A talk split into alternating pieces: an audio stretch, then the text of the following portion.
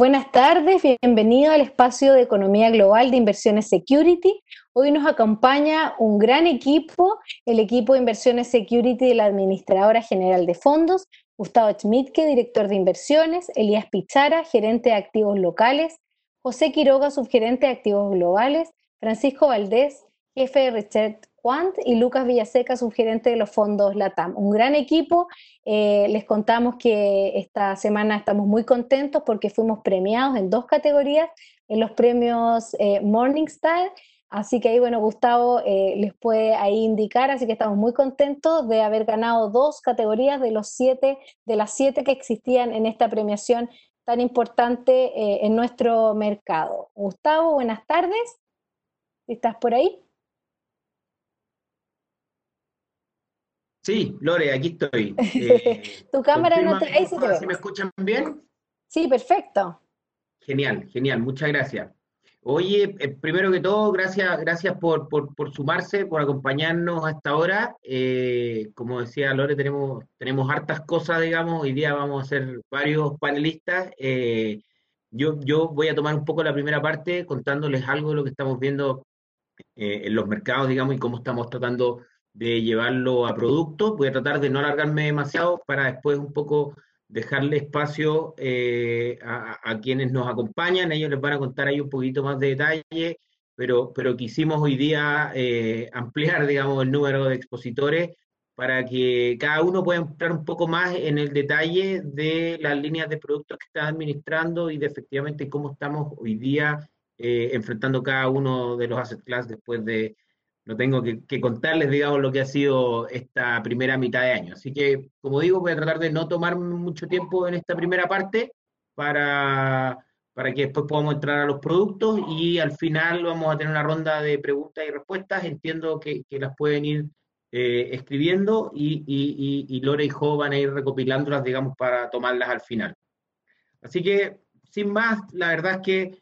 empezando un poco con, este gráfico, digamos, que, tomamos de, JP Morgan al 31 de mayo para mostrar un poco lo que ha sido esta montaña rusa, digamos, de primer semestre. Eh, básicamente aquí lo que tratamos de reflejar es cómo las diferentes clases de activos que tuvieron caídas muy pronunciadas durante el primer trimestre en general, concentradas como entre la primera mitad, eh, perdón, la segunda mitad de febrero y la primera de marzo, en forma súper significativa. En general hemos visto cómo han recuperado, aquí está un poco el porcentaje en que cada una de ellas ha recuperado y, y, y, lo que nos llama la atención aquí o, o, lo que nos motiva un poco a mirarlo es, en las grandes diferencias que hay entre varias, cuando uno piensa, por ejemplo, en Standard Poor's que ha recuperado prácticamente tres cuartos de lo que había caído, igual que la deuda investment grade en Estados Unidos, y otras clases de activos que vienen bastante más rezagadas, como la renta variable eh, latinoamericana o la deuda emergente, que, que han recuperado más cerca de, del 50%. Vamos a entrar un poco más en el detalle, digamos, de dónde creemos que están las explicaciones y, y, más o menos hacia dónde están nuestras expectativas también. Entonces, cuando uno entra primero en el resumen de la renta variable, eh, aquí estoy tomando algunos ETF para, para ejemplificar, todos medidos en dólares, eh, vemos que la verdad el mercado funcionó con un nivel de correlaciones bastante alto en la caída de febrero y marzo, como comentábamos, a lo mejor el que se nos escapa un poco ahí es Latinoamérica, la línea amarilla, que además de que cayó más en los primeros días de rebote en el resto del mundo, daba la sensación que Latinoamérica no rebotaba mucho. Eh, de hecho, se quedó abajo un rato más, más largo, digamos, después de haber perdido prácticamente la mitad de su valor. Y fue solamente ahora en la segunda mitad de mayo eh, que empezamos a ver eh, algún grado de repunte en los activos ligados a la región, básicamente bien de la mano de primero un debilitamiento del dólar, después una subida en la bolsa y también hay por ahí una recuperación en los spreads. Si uno mira lo que pasó en el resto del mundo, la verdad es que el comportamiento fue bastante más parecido. Eh, quizás destacaría ahí un poco la línea roja, que, es Asia emergente, donde China tiene un porcentaje bastante alto y, podemos ver que, si bien es cierto, había empezado a caer un poquitito antes, también la recuperación ha sido un poco antes y los Estados Unidos, que ya se ha vuelto un poco medio tónica, digamos, de los últimos años, un mercado que se comporta bastante bien respecto al resto en las caídas y también en las recuperaciones. A lo mejor lo más sorpresivo aquí es lo de Japón, en la línea verde, que a lo mejor no estaba muy en los libros de nadie, eh, pero ha acompañado prácticamente desde la mano lo que ha ocurrido en el mercado de Estados Unidos. Después, si vamos a la, a la, renta fija, la verdad es que la historia es más o menos similar. Eh, caídas súper significativas, digamos, en la segunda mitad de febrero, eh, en prácticamente todas las clases de activos. Eh, y después empieza una recuperación bastante de la mano de la intervención primero de los bancos centrales, digamos, la Reserva Federal, el Central Europeo y todo el resto, digamos, que se pusieron en, campañas muy pro inyectar liquidez a los mercados eh, y a través de esto empezamos a ver primero la recuperación eh, en Estados Unidos, después en el resto del mundo, pero lo que vemos también es cómo eh, también ha sido con un nivel de correlación más o menos alto, eh, en, el, en, el, que no solo lo que pasaba en las bolsas se parecía a lo que pasaba en renta fija, sino que además vemos aquí cómo lo que pasaba en renta fija era relativamente similar entre cada una de las clases de activos. La, renta fija emergente en dólares, digamos que es una clase que siempre estamos mirando en la línea intermedia, eh, la verdad es que soportó bastante mejor que el, que el high yield americano las caídas y también ha, acompañado bastante bien en la subida, quizá en el último mes donde high yield se se ha despegado un poquitito más del resto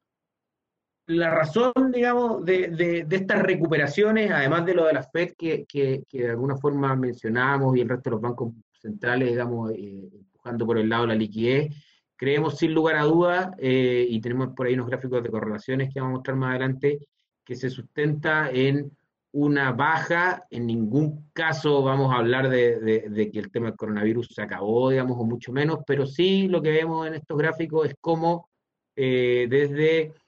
algún punto de abril, depende del mercado que uno tome, muestran adelante, los mercados desarrollados han empezado a mostrar que los nuevos contagios y el nivel de testeos, digamos, y, el, número de muertos se ha empezado a controlar bastante. Vemos las dos líneas más claras aquí, que son el Reino Unido y Italia, eh, y la caída es bien significativa, incluso en Estados Unidos, la línea roja también. Pero cuando miramos al mundo emergente, en particular aquí está graficado en verde y negro a través de Brasil y México, vemos cómo eh,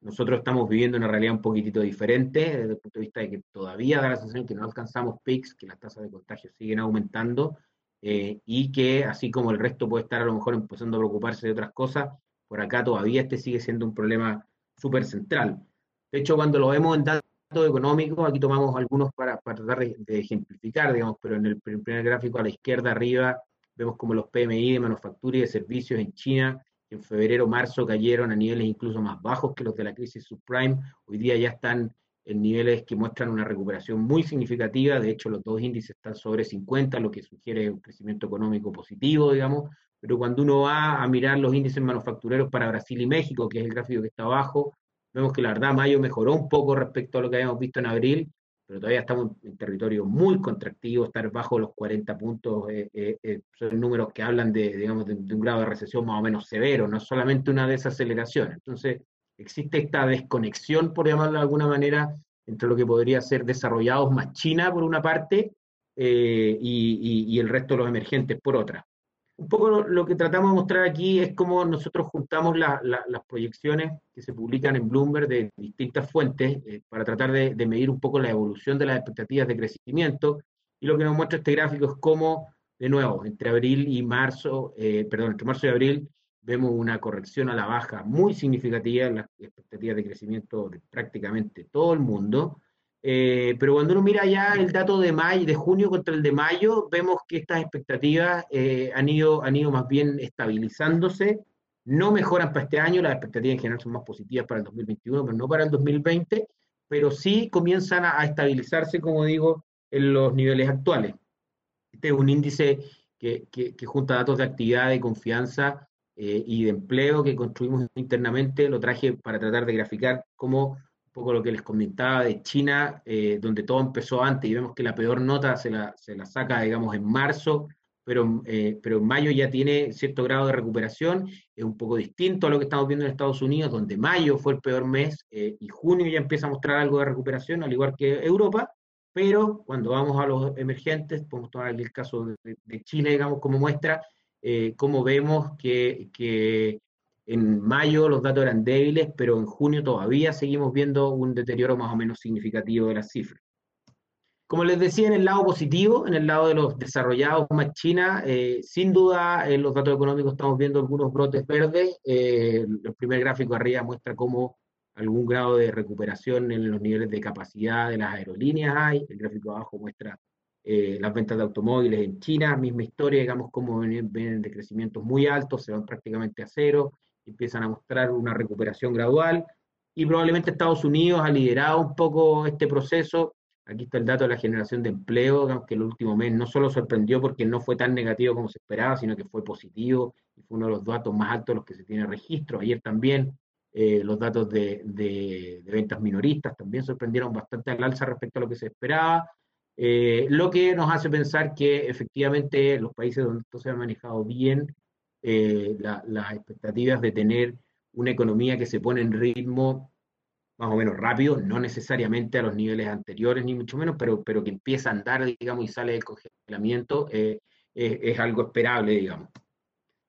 Por el, lado, por el lado de las vacunas, la verdad es que aquí, aquí no, no, no, somos ni tenemos expertos internamente, hemos recopilado un poco lo, lo, que se ha publicado en Bloomberg y en otras publicaciones y, lo que tratamos de mostrar aquí en estos cinco puntos es cómo desde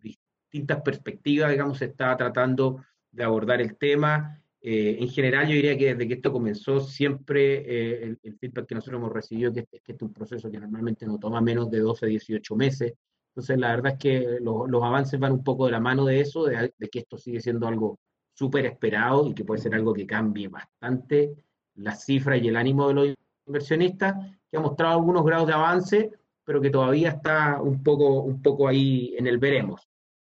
Después, un poco lo que les comentaba al principio, este gráfico de la izquierda nos muestra cómo el Standard Poor's eh, se correlaciona de forma súper significativa con lo que fueron las búsquedas en Google relacionadas a coronavirus, en la, en medida en que hay menos gente está buscando esos temas en particular o que por algún motivo empieza a buscar otros temas, vemos cómo el mercado empieza a recuperar. De hecho, el gráfico de abajo muestra lo mismo, pero para los spreads del high yield en Estados Unidos, y la historia es más o menos similar, en la medida en que, en que hay mucha búsqueda, eh, quiere decir que el tema está muy presente, digamos, los spreads se están ampliando y las condiciones financieras para las compañías están empeorando, y en la medida en que esto empieza a mejorar, empezamos a ver una recuperación. ¿Qué temas empiezan a saltar a la vista? Un poco lo que está en el gráfico de la derecha. Vemos cómo la línea roja, que es el tema coronavirus, empieza a caer, pero también vemos cómo de la mano la línea amarilla, que es el conflicto Estados Unidos-China, empieza a aumentar levemente. Eh, datos como búsquedas de vacunas empiezan a, mejorar, pero también datos como recesión empiezan a aparecer. Entonces, nuestro punto aquí es un poco que el mundo desarrollado, como digo, no ha dejado atrás este tema, pero probablemente está en un punto del problema que es un poco distinto al que estamos viviendo nosotros.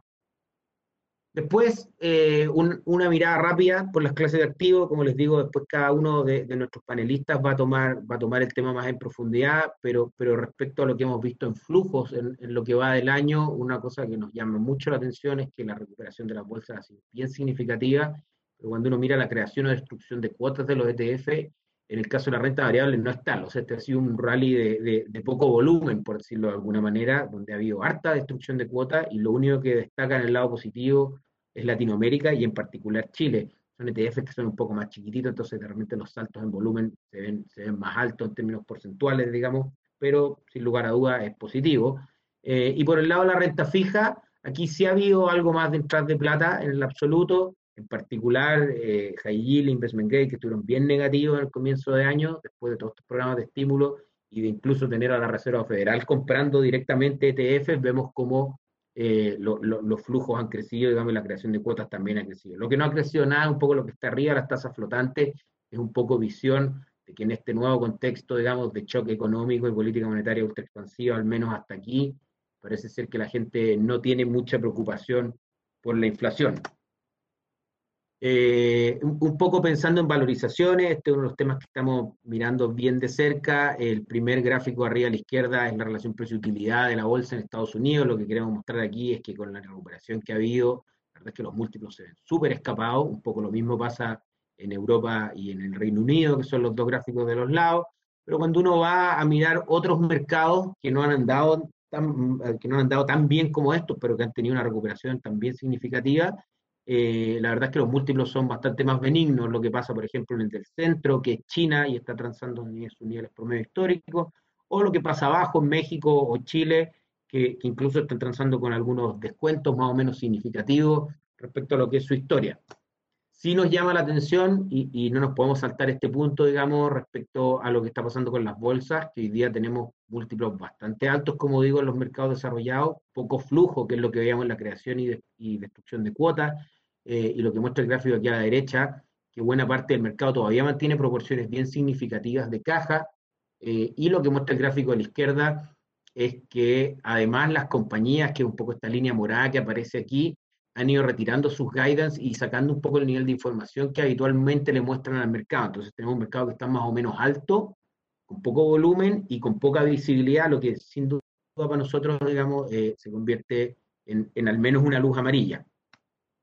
Después, por el lado de la renta fija, si miramos un poco la, la línea blanca, que es el bono del tesoro de 10 años, el resto son Italia, España, Francia y Alemania, vemos cómo la verdad es que habíamos entrado este 2020 en niveles de prácticamente 2% en el bono del tesoro, eh, y en la medida en que el cierre de las economías se empieza a traducir y el coronavirus se vuelve parte, digamos, de, la película habitual, vemos cómo cae de forma muy significativa, nos fuimos de, prácticamente 2% a 0,5, un récord histórico,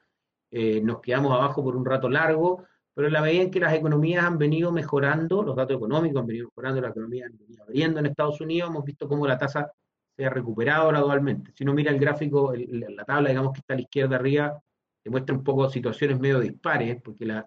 tasas han subido en Estados Unidos en los últimos 30 días, algo así como 20 puntos,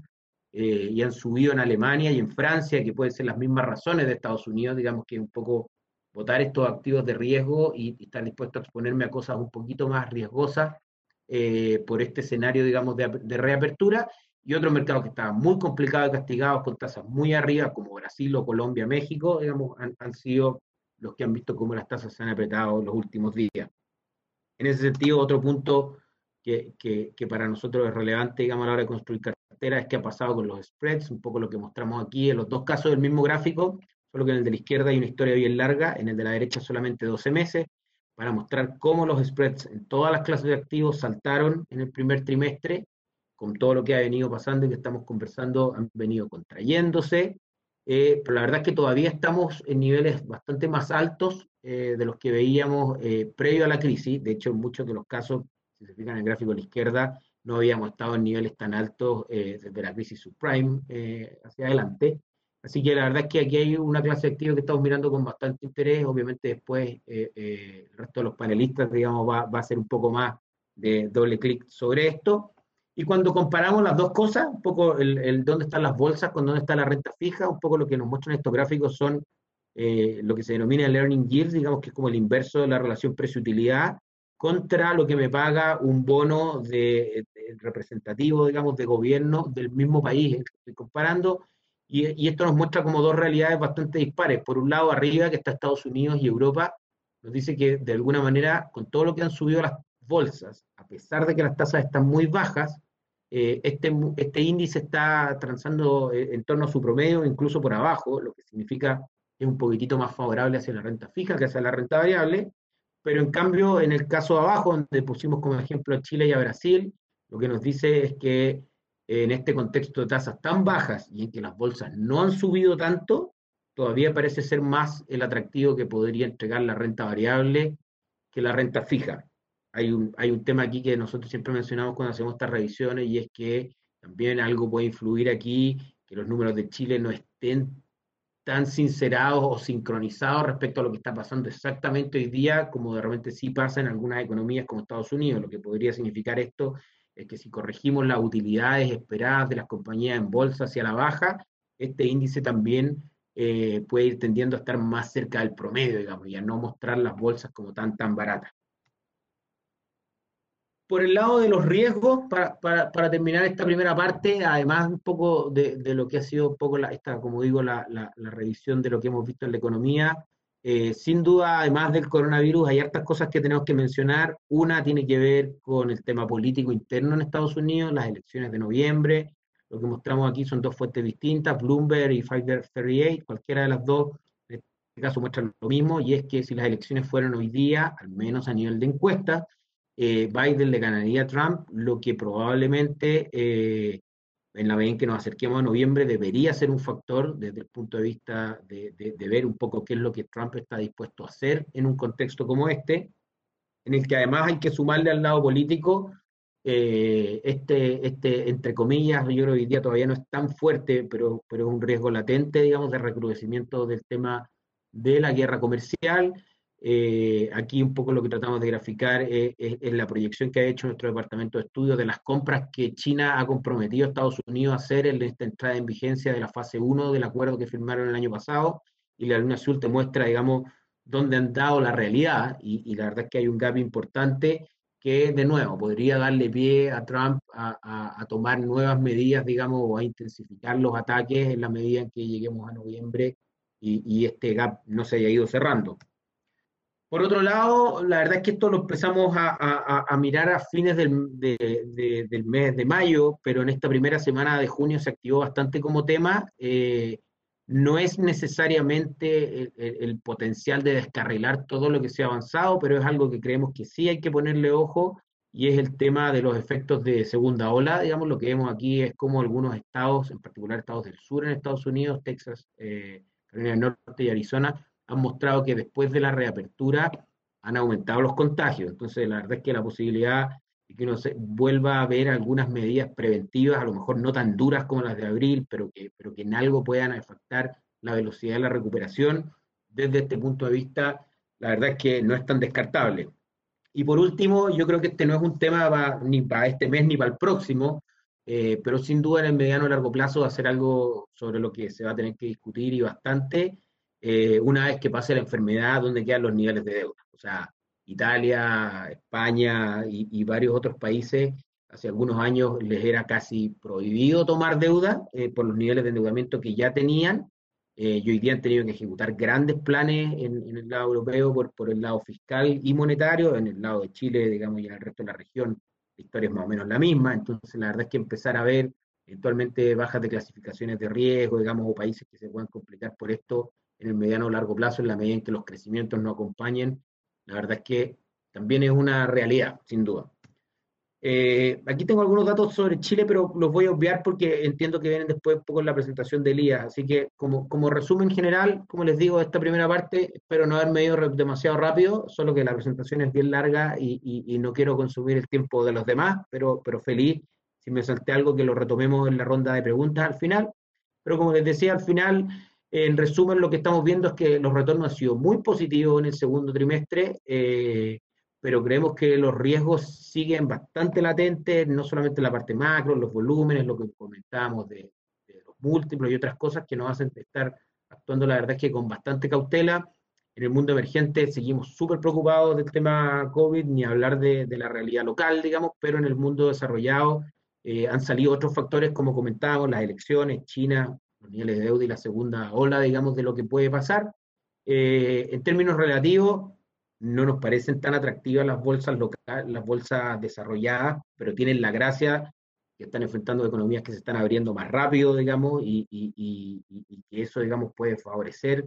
eh, la toma de riesgo. Y en el caso de los emergentes que parecen estar harto más baratas, la explicación podría ser un poco como comentábamos, que aquí todavía no tenemos señales claras de estar superando lo que estamos enfrentando. Eh, entonces, en ese contexto, estamos nosotros recomendando, en conjunto digamos, con las publicaciones que hace el Departamento de Estudio, un portafolio con poco sesgo a este nivel. Creemos que no se justifica tomar grandes apuestas, pero sí destacamos digamos, dentro de la renta variable eh, que Estados Unidos y Asia, en particular Asia emergente y China, digamos, los vemos, los vemos liderando un poco este carro de la recuperación en el lado de la renta variable y esa posición larga nos gusta financiarla, digamos, con un corto en Latinoamérica que es donde vemos más complicadas las cosas, a pesar de que el último mes los retornos fueron muy positivos en Latinoamérica, todavía creemos que falta justificar por el lado de los fundamentales. Y en el lado de la renta fija, como les decía, la estamos viendo con bastante interés, a pesar de que la recuperación puede traer subidas en las tasas base, que podría ser negativo. Nos parece que todavía por el lado de los spreads hay, hay spreads que son bien interesantes, que tienen espacio para ajustarse y que incluso en caso de no hacerlo, eh, significan un carry bien positivo en un mundo en el que vamos a tener que acostumbrarnos probablemente por un rato largo a vivir con tasas bien, bien bajas. Entonces, yo les diría esto como resumen de la primera parte, un poco, perdón, me pasé, me pasé un poco rápido, pero, pero pasando un poco a la estructura y los productos, quiero hacer la introducción, digamos, a lo que viene eh, y contarles, este es un, organigrama, un organigrama más bien funcional, digamos, no quise enredar con, con muchos nombres, cargos ni cosas por el estilo, pero para tratar un poco de explicarles cómo estamos organizados nosotros, eh, tenemos una línea de fondos latinoamericanos, tenemos una línea de fondos globales, de fondos eh, de renta fija locales y de fondos inmobiliarios. Hoy día nos acompaña entre todos estos equipos, además de un equipo que transversalmente eh, nos ayuda con el research cuantitativo y administra nuestros fondos balanceados, y un equipo que transversalmente nos ayuda con el research fundamental de compañías y también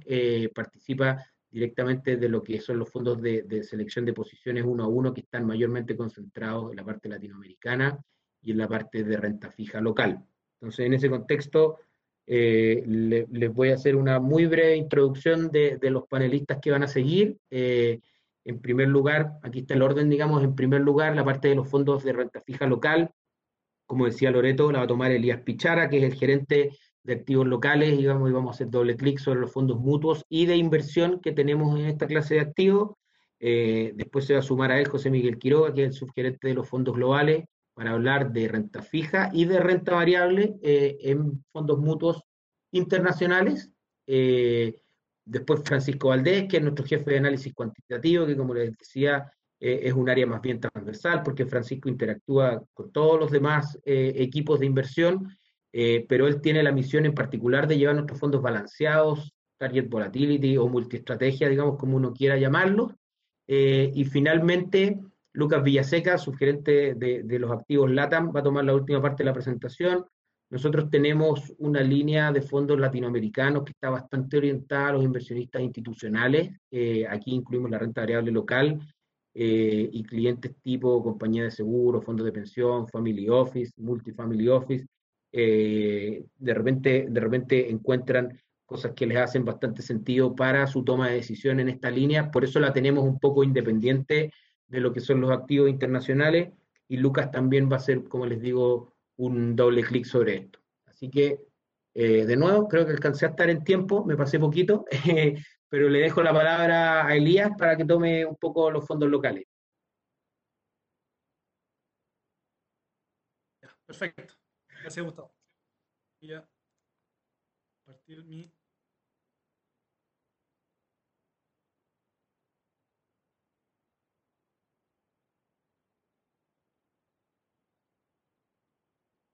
Ya, vamos con los fondos de renta fija local.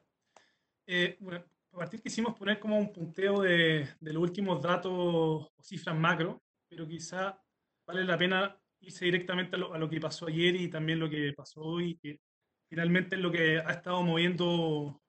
los mercados, o el mercado particularmente de, renta fija. Entonces, ayer se publicó el, comunicado de, la reunión de política monetaria de junio, en donde el central mantuvo la tasa en 0,5%, tal como se espera, no, hay novedad ahí, aunque en su comunicado y, posteriormente hoy día en el IPOM eh, destaca y finalmente esta, TPM 05 se va a mantener por un tiempo prolongado. Y en el escenario base que dice que al menos se va a mantener durante todo el horizonte político. Es decir, la tasa de política monetaria va, va a permanecer en 0,5 por lo menos hasta junio del 2021. Por otra parte, ayer también eh, dos medidas bien importantes, que son medidas que había anunciado en marzo pasado, pero ahora las reactivó. Una es la facilidad de crédito eh, condicional, que un sistema de financiamiento que ocupan los bancos condicional a que vayan entregando más crédito por 16 mil millones de, dólares. Y, el otro anuncio importante fue eh, la compra de activos por hasta 8 mil millones de dólares. Entonces, ahí todo el mercado especulaba y está bien expectante respecto a qué activo va, va, a comprar el central, porque si uno va directamente al marco regulatorio, al marco de la ley orgánica constitucional del Banco Central, lo que dice es que el Banco Central solamente puede comprar su propia deuda y puede comprar bonos o depósitos bancarios, nada más que eso. Entonces, esta compra activo quedó abierta a, cualquier cosa. Hoy día, hoy día fue un poquito más, más explícito señalar que, bueno, por una parte en el IPOM y después, posteriormente, en la conferencia que, que hace después de, la presentación, diciendo que ya se está avanzando, que ya hay conversaciones bien avanzadas con la Comisión de Hacienda del Senado para que se apruebe modificar la ley orgánica constitucional de forma de ampliar estas compras a bonos corporativos y bonos de tesorería. Entonces, es un impacto muy importante porque, bueno, de partida las tasas de interés hoy día mostraron caída igual bien fuerte, entre 10 y 15 puntos base, las, de, las de mediano y largo plazo. Y también el impacto yo creo que va a ser más profundo y más directo en los bonos corporativos, porque, y particularmente en los bonos corporativos de, de, clasificaciones más bajas. Hay, hay, que esperar, todavía falta el, detalle, ver hasta qué duración va a comprar, hasta qué riesgo va a comprar, pero al menos la noticia o el anuncio parece muy positivo.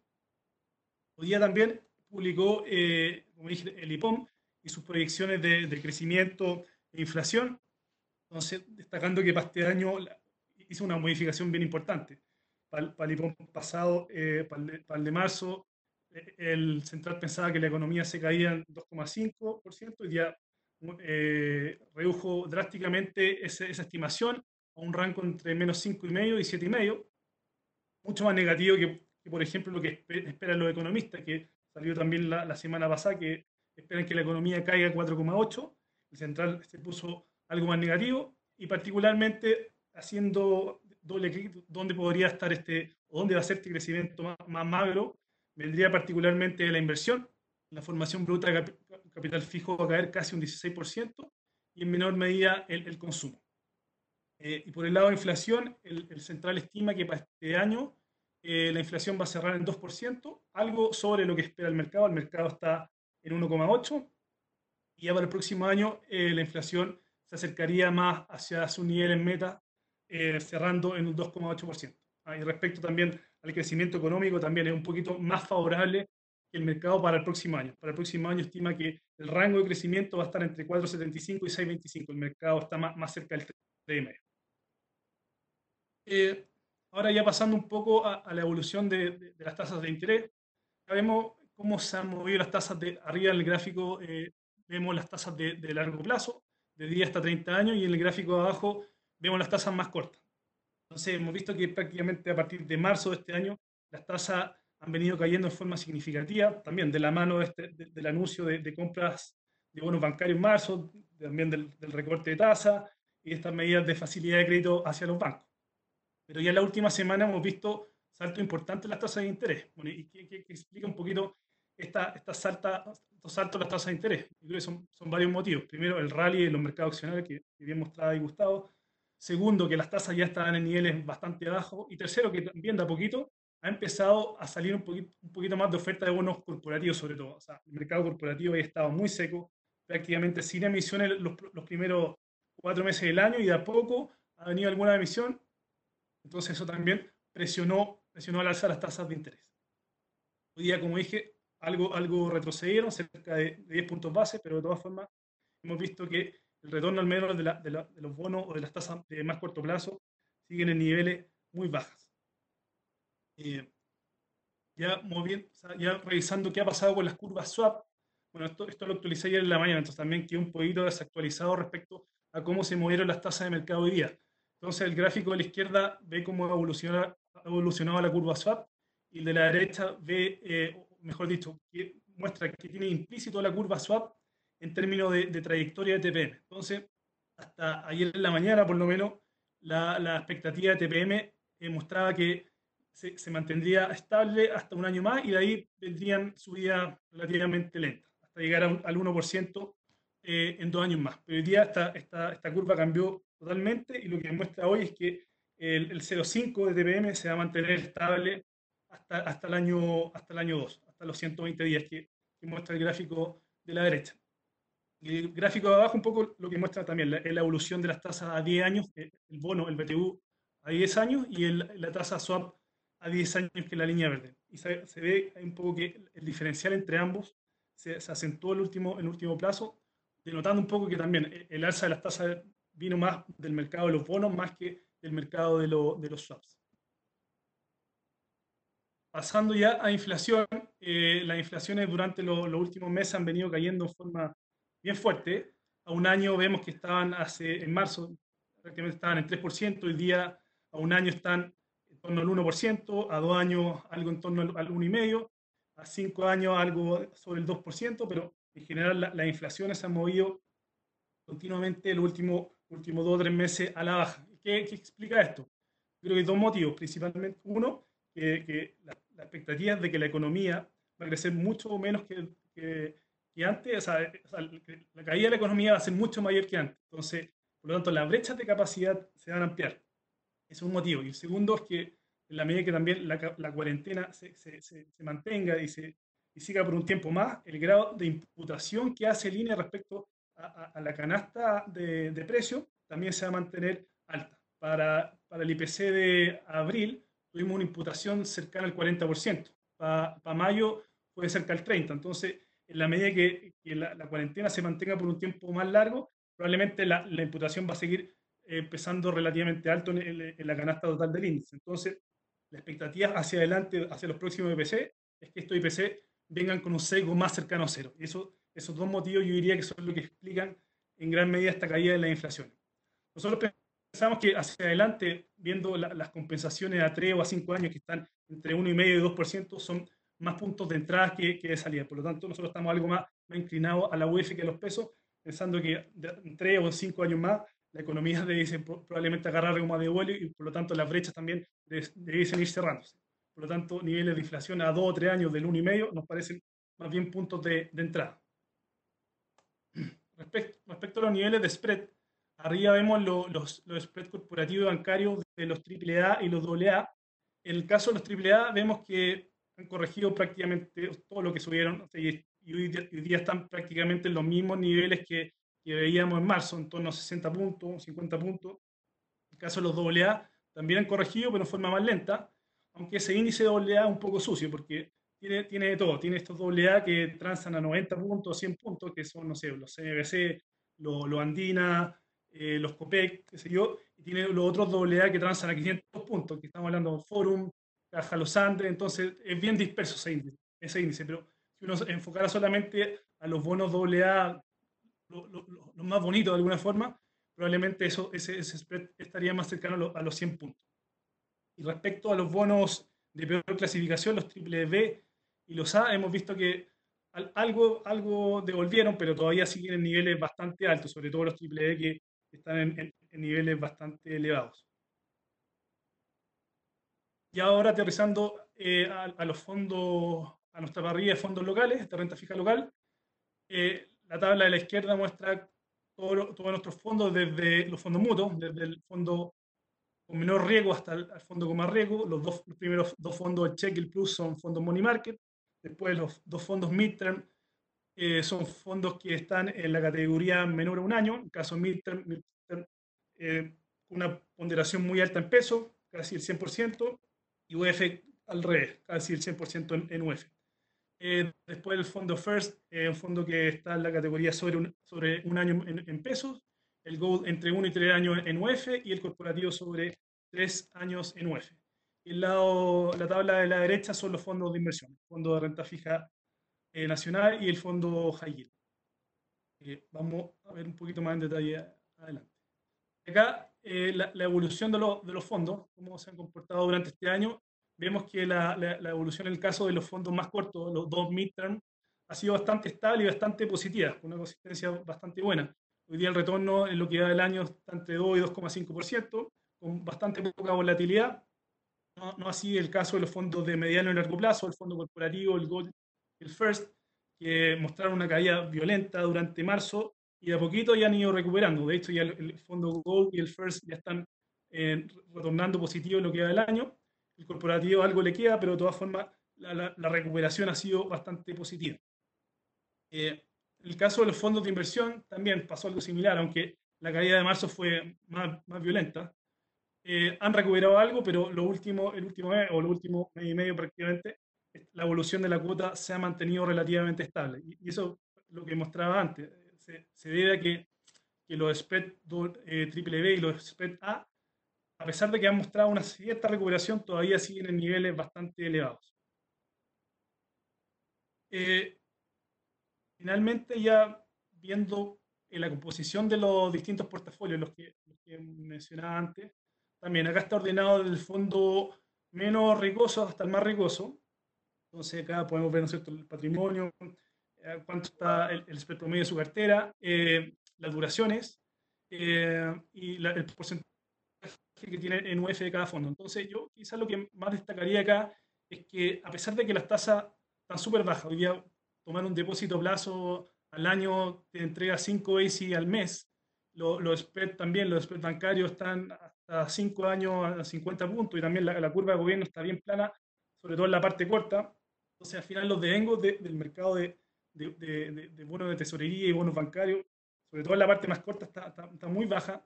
Pero si uno ve, por ejemplo, si da los fondos quizás de mediano plazo y con un poquito más de riesgo, como el caso del Gold o el corporativo, vemos que todavía eso, el devengo de los portafolios todavía sigue alto. En el caso del Gold, estamos hablando de un devengo del 1,4 en UF, el corporativo 2,6 en UF, y ahora, bueno, si nos vamos incluso a los fondos de, de, inversión, estamos hablando de vengo de, de, UF más 5 o UF más 7 en el caso del, del fondo high yield. Entonces, este alto de vengo al final está soportado de alguna forma por, por el porcentaje que tienen en, emis, en emisores BBB y A. Entonces, abajo vemos un poco la, la, composición de estos portafolios, pero ya desglosado por, por su rating. Entonces, vemos que los dos primeros fondos prácticamente está muy concentrado en lo que es AAA y AA, los, los fondos de mediano plazo, el fondo First y el Gold, también una concentración muy alta en AA y AAA, con algo, algo de AAA y ya la, categoría un poquito más, más ricosa, digamos, el fondo corporativo, los dos, los dos fondos de inversión que tienen un porcentaje mayor en, en, la categoría de riesgo triple y A, que al final es lo que está soportando este evento. Eh, claro, y un poco también eh, estos últimos dos fondos, lo que hemos hecho también es comprar algo de la cartera internacional o, o bono directamente en dólares, que también el pick-up, que cuando uno lo compara, por ejemplo, un bono de un bono AA que hoy día el mercado local transa a OUF más, más, más 0,3, más 0,4 a 4 años, un CMC, por ejemplo, afuera lo puede encontrar quizá a OUF más 1,1, 1,2. Entonces, también hemos, aprovechado ese pick-up positivo en el caso de los bonos internacionales para aumentar un poco la exposición en los bonos en dólares en el caso de los fondos de inversión. Bueno, eso no sé, al final vemos las preguntas, pero en virtud del tiempo los dejo con, con José Quiroga.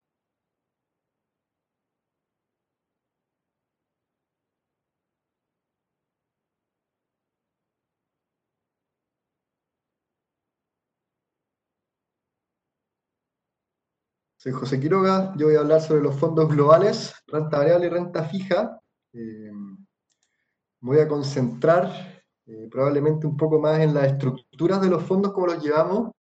de tal forma de lograr transmitirles un poco eh, cómo nos relacionamos como área. con equipo cuantitativo hacemos varias cosas, la parte de selección, y quiero ver, también mostrarles un poco cómo ese efecto selección va permeando también en los distintos portafolios, sean globales o también cosas que pasan en los balanceados. ¿ya? Eh, entonces, un poco para revisar los fondos que vamos a conversar hoy día, eh, sin entrar mucho en, el contexto de mercado, sino más bien en la estructura. Vamos a ver algo de la deuda internacional eh, y luego seis, seis, fondos de renta variable internacional, donde me voy a concentrar en cómo implementamos el asset allocation a través de algunos, dependiendo de los casos. ¿Vale? Eh, pensando en la renta fija, ya antes de mostrarle un poco los spreads y por qué planteamos así el, fondo, eh, nuestro fondo de deuda internacional eh, toma tres benchmarks, o sea, tres clases de activo en realidad, Global Investment Grade, Global High Yield y deuda emergente en dólares. porque hicimos un análisis con Francisco y Víctor, que se pasó un poco tiempo atrás, en realidad, y Fran, analizando cuál era el benchmark más competitivo eh, para la renta fija internacional. Y dimos con esta relación equal weighted bien armónica entre investment grade y global high yield y metiendo deuda en deuda emergente en dólares, ya lo que rescata también un poco el efecto en el tiempo es tan largo, probablemente en monedas locales, eh, ajustado por riesgo, típicamente al final no paga tan bien como estar en dólares, ya pensando en que los emisores internacionales eh, emergentes en dólares típicamente tienen buena clasificación de riesgo. Entonces, este benchmark lo que hace es que aportan diversificación con un gran componente eh, en el que nos concentramos en la selección, de tal forma de ser consistentes en el riesgo que estamos tomando en términos de cada uno de los buckets que se generan eh, pensando en estas tres clases de activos, eh, porque además de componer este fondo deuda internacional eh, equal weighted, con ligeros sesgos que vamos tomando en el tiempo, ¿cierto? Eh, también esta selección se va implementando en los fondos balanceados que Pancho les va a contar en un poco rato más. ¿ya? Entonces, aquí la misión es bien, importante, es, ir construyendo, digamos, este, este portafolio sea implementado directo a través de un solo fondo o en realidad para que luego cuando los balanceados van haciendo sus inversiones también sea consistente con, con, el riesgo de cada uno de estos benchmarks. ¿ya? Entonces, un poco poniéndonos en el contexto eh, donde estamos hoy día, la verdad es que si uno mira los spreads, como contaba Gustavo hace poco rato atrás, eh, saltaron bastante. Aquí estamos viendo eh, la deuda emergente en, en, dólares, ¿cierto? Que es la línea naranja, ya que en realidad como son emisores de buena clasificación, y están cargados al lado derecho de nuestro eje, hoy día el spread es más parecido a 4%, pero cuando uno lo separa y mira un poco lo que pasa con la TAM, en realidad la deuda latinoamericana es más parecida a un yield de 5% con emisores de buena calidad en general, eh, cuando uno tal vez lo expresa a través de nuestros fondos DSL o DSLG, y después cuando uno revisa lo que ha pasado con Investment Grade, eh, mirando el eje de la izquierda, eh, vemos que recuperó buena parte de lo que saltó, veníamos en niveles de 150 basis, pasamos a 300, casi 400, y hoy día ya estamos más parecidos a 175 o 200, lo que habla de grandes ganancias de capital, pensando también en la duración. Em, y la parte global high yield, que en realidad esta línea amarilla, que como pueden ver saltó bastante, eh, hasta casi los 1200 puntos, hoy día ha recuperado buena parte de eso, probablemente más de la mitad ya, más parecido a dos tercios, eh, con un riesgo de emisor que un poco más alto. Entonces aquí lo interesante de la propuesta es poder participar de estas tres grandes clases de activos en su conjunto a través de un portafolio bien diversificado.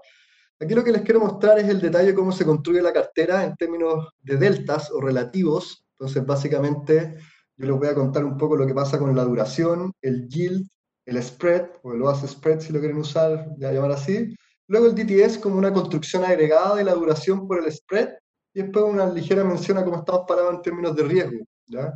Cuando uno mira la duración en la que estamos, si uno mira High Yield, Global Investment,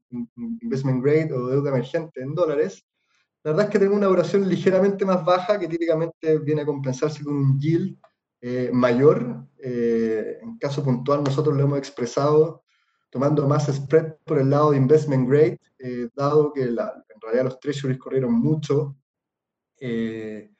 y sobre todo porque el, el, salto en spread tan masivo que vimos a través de todas las clases de activos eh,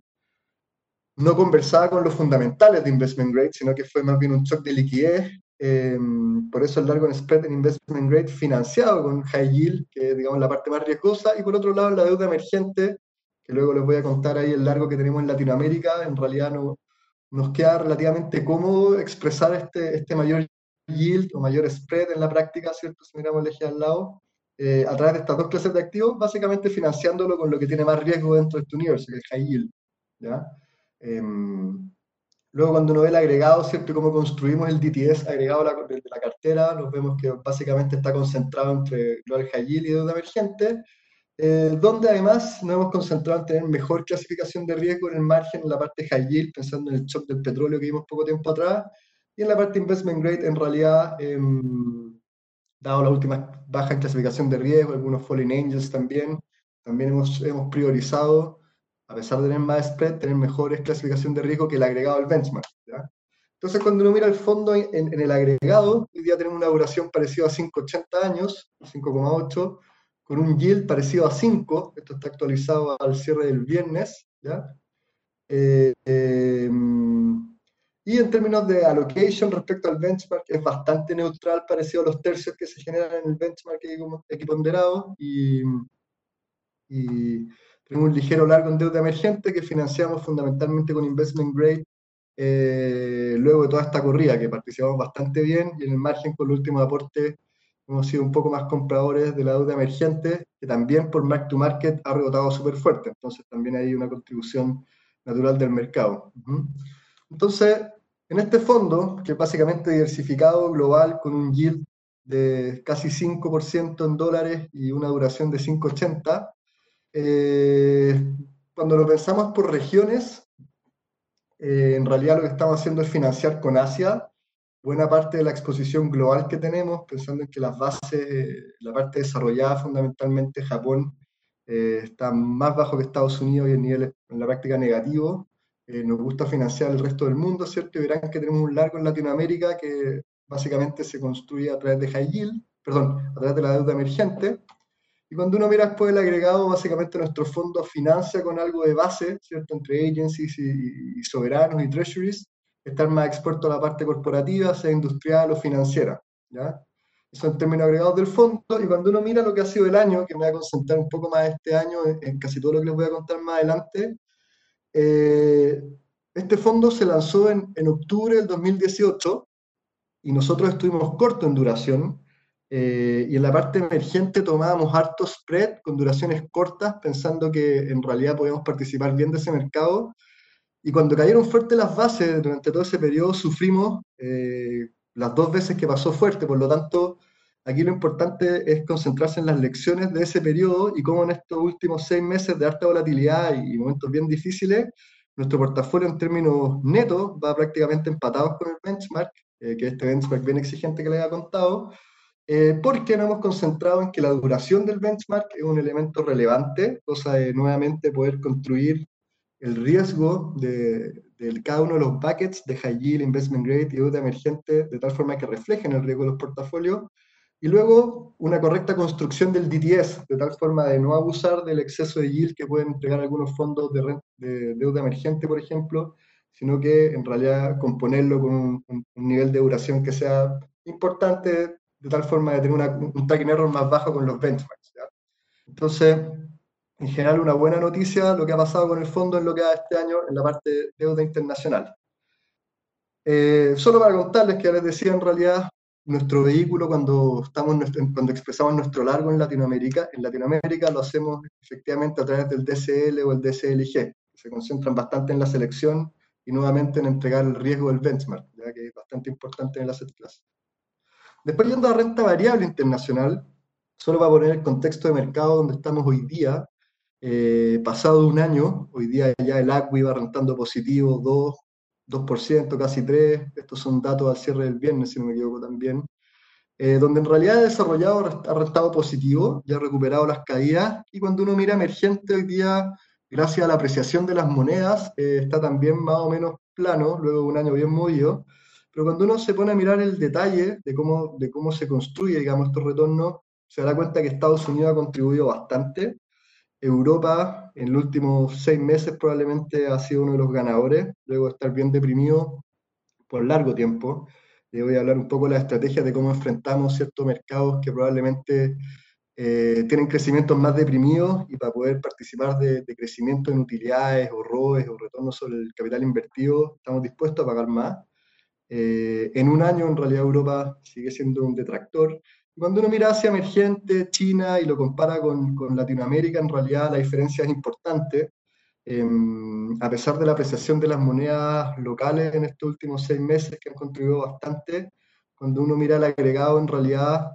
al menos tener un portafolio diversificado global, de todas maneras contribuye, ya pensando en los secos locales que tenemos nosotros como inversionistas chilenos en este caso. Entonces,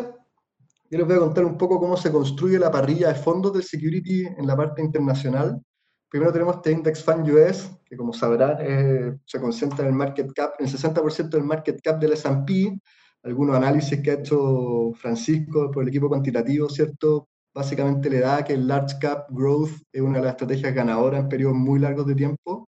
Así que, y, en realidad los premios Salmón que se ha ganado el Index Fund US más o menos lo, lo, lo confirman en la industria local pero me quiero concentrar después eh, eh, en los seis fondos restantes, digamos. Nosotros tenemos el fondo global, que invierte equivalente al ACWI, después van a ver un poco cómo se construye cada una de las políticas de inversión. Tenemos el fondo emergente, ¿cierto?, que compite contra el, contra el MSCI emergente,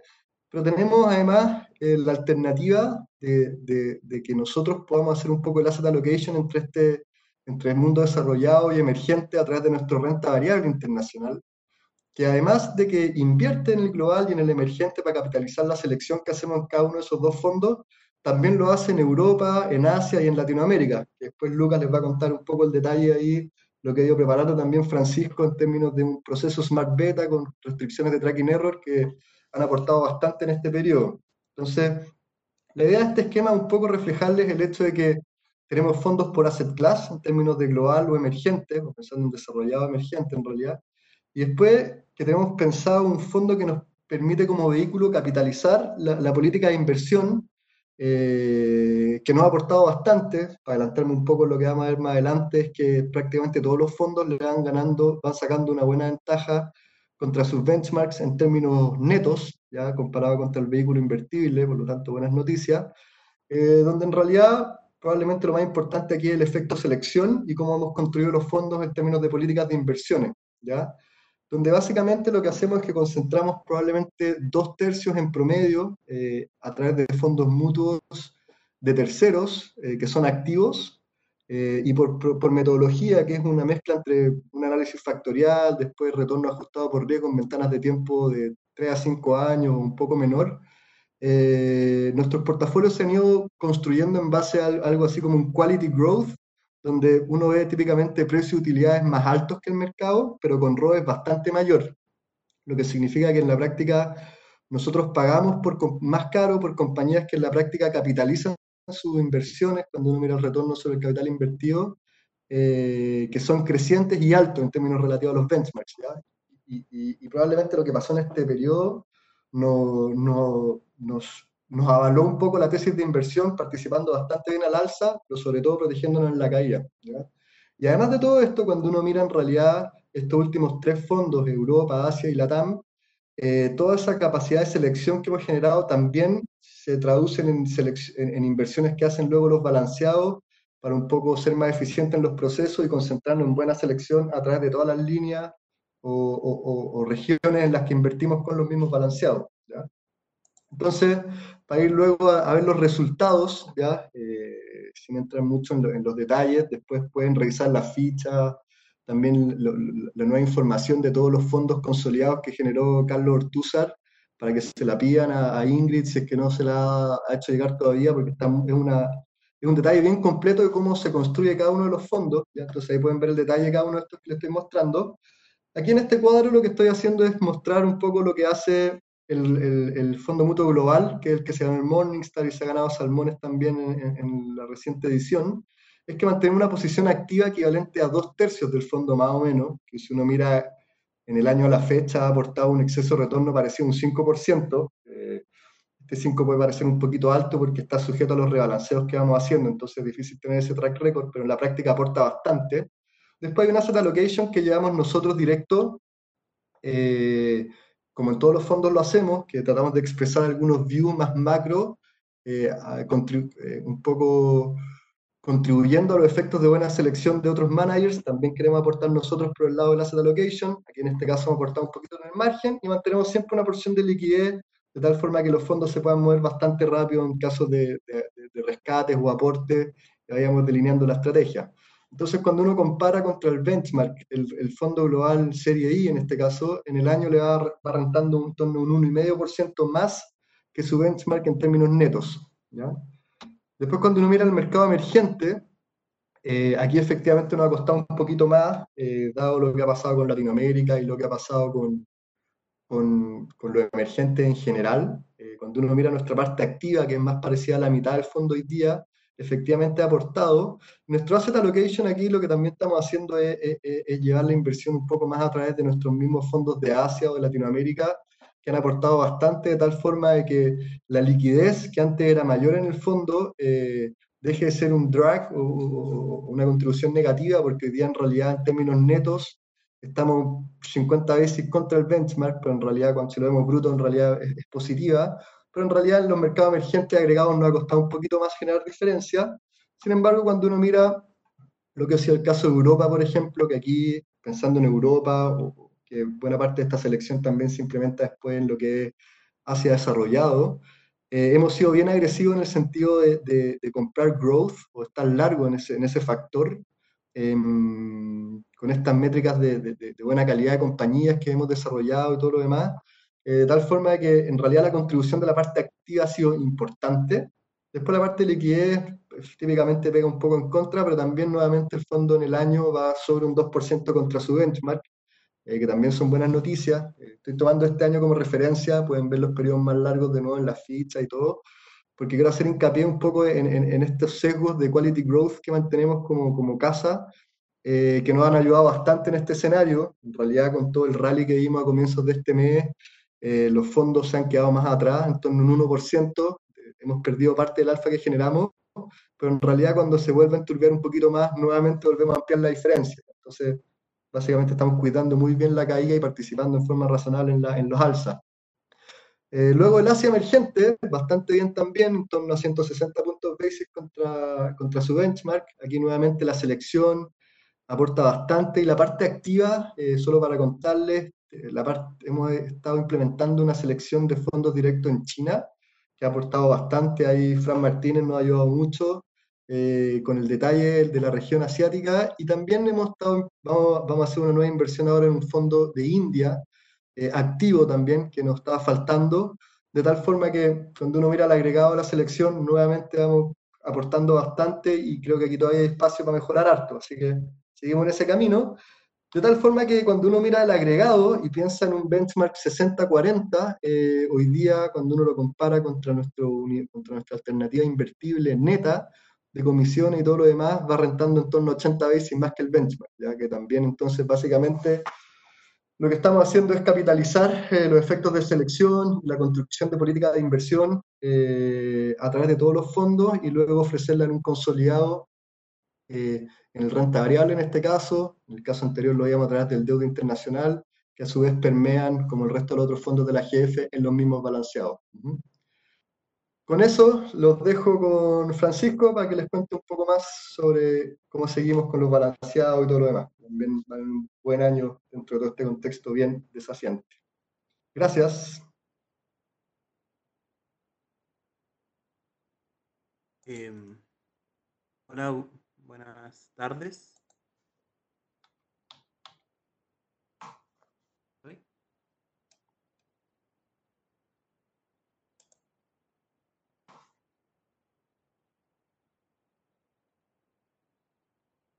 Buenas tardes, eh, mi nombre es Francisco Valdés y como ya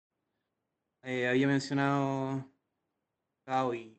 José Quiroga, yo estoy a cargo del área cuantitativa de, la GF, en el cual desarrollamos como transversalmente para todos los fondos eh, research y, investigación aplicada en cada uno de los fondos y en paralelo también administramos todo lo que son los fondos target volatility o balanceados que, que participan dentro de una categoría balanceada.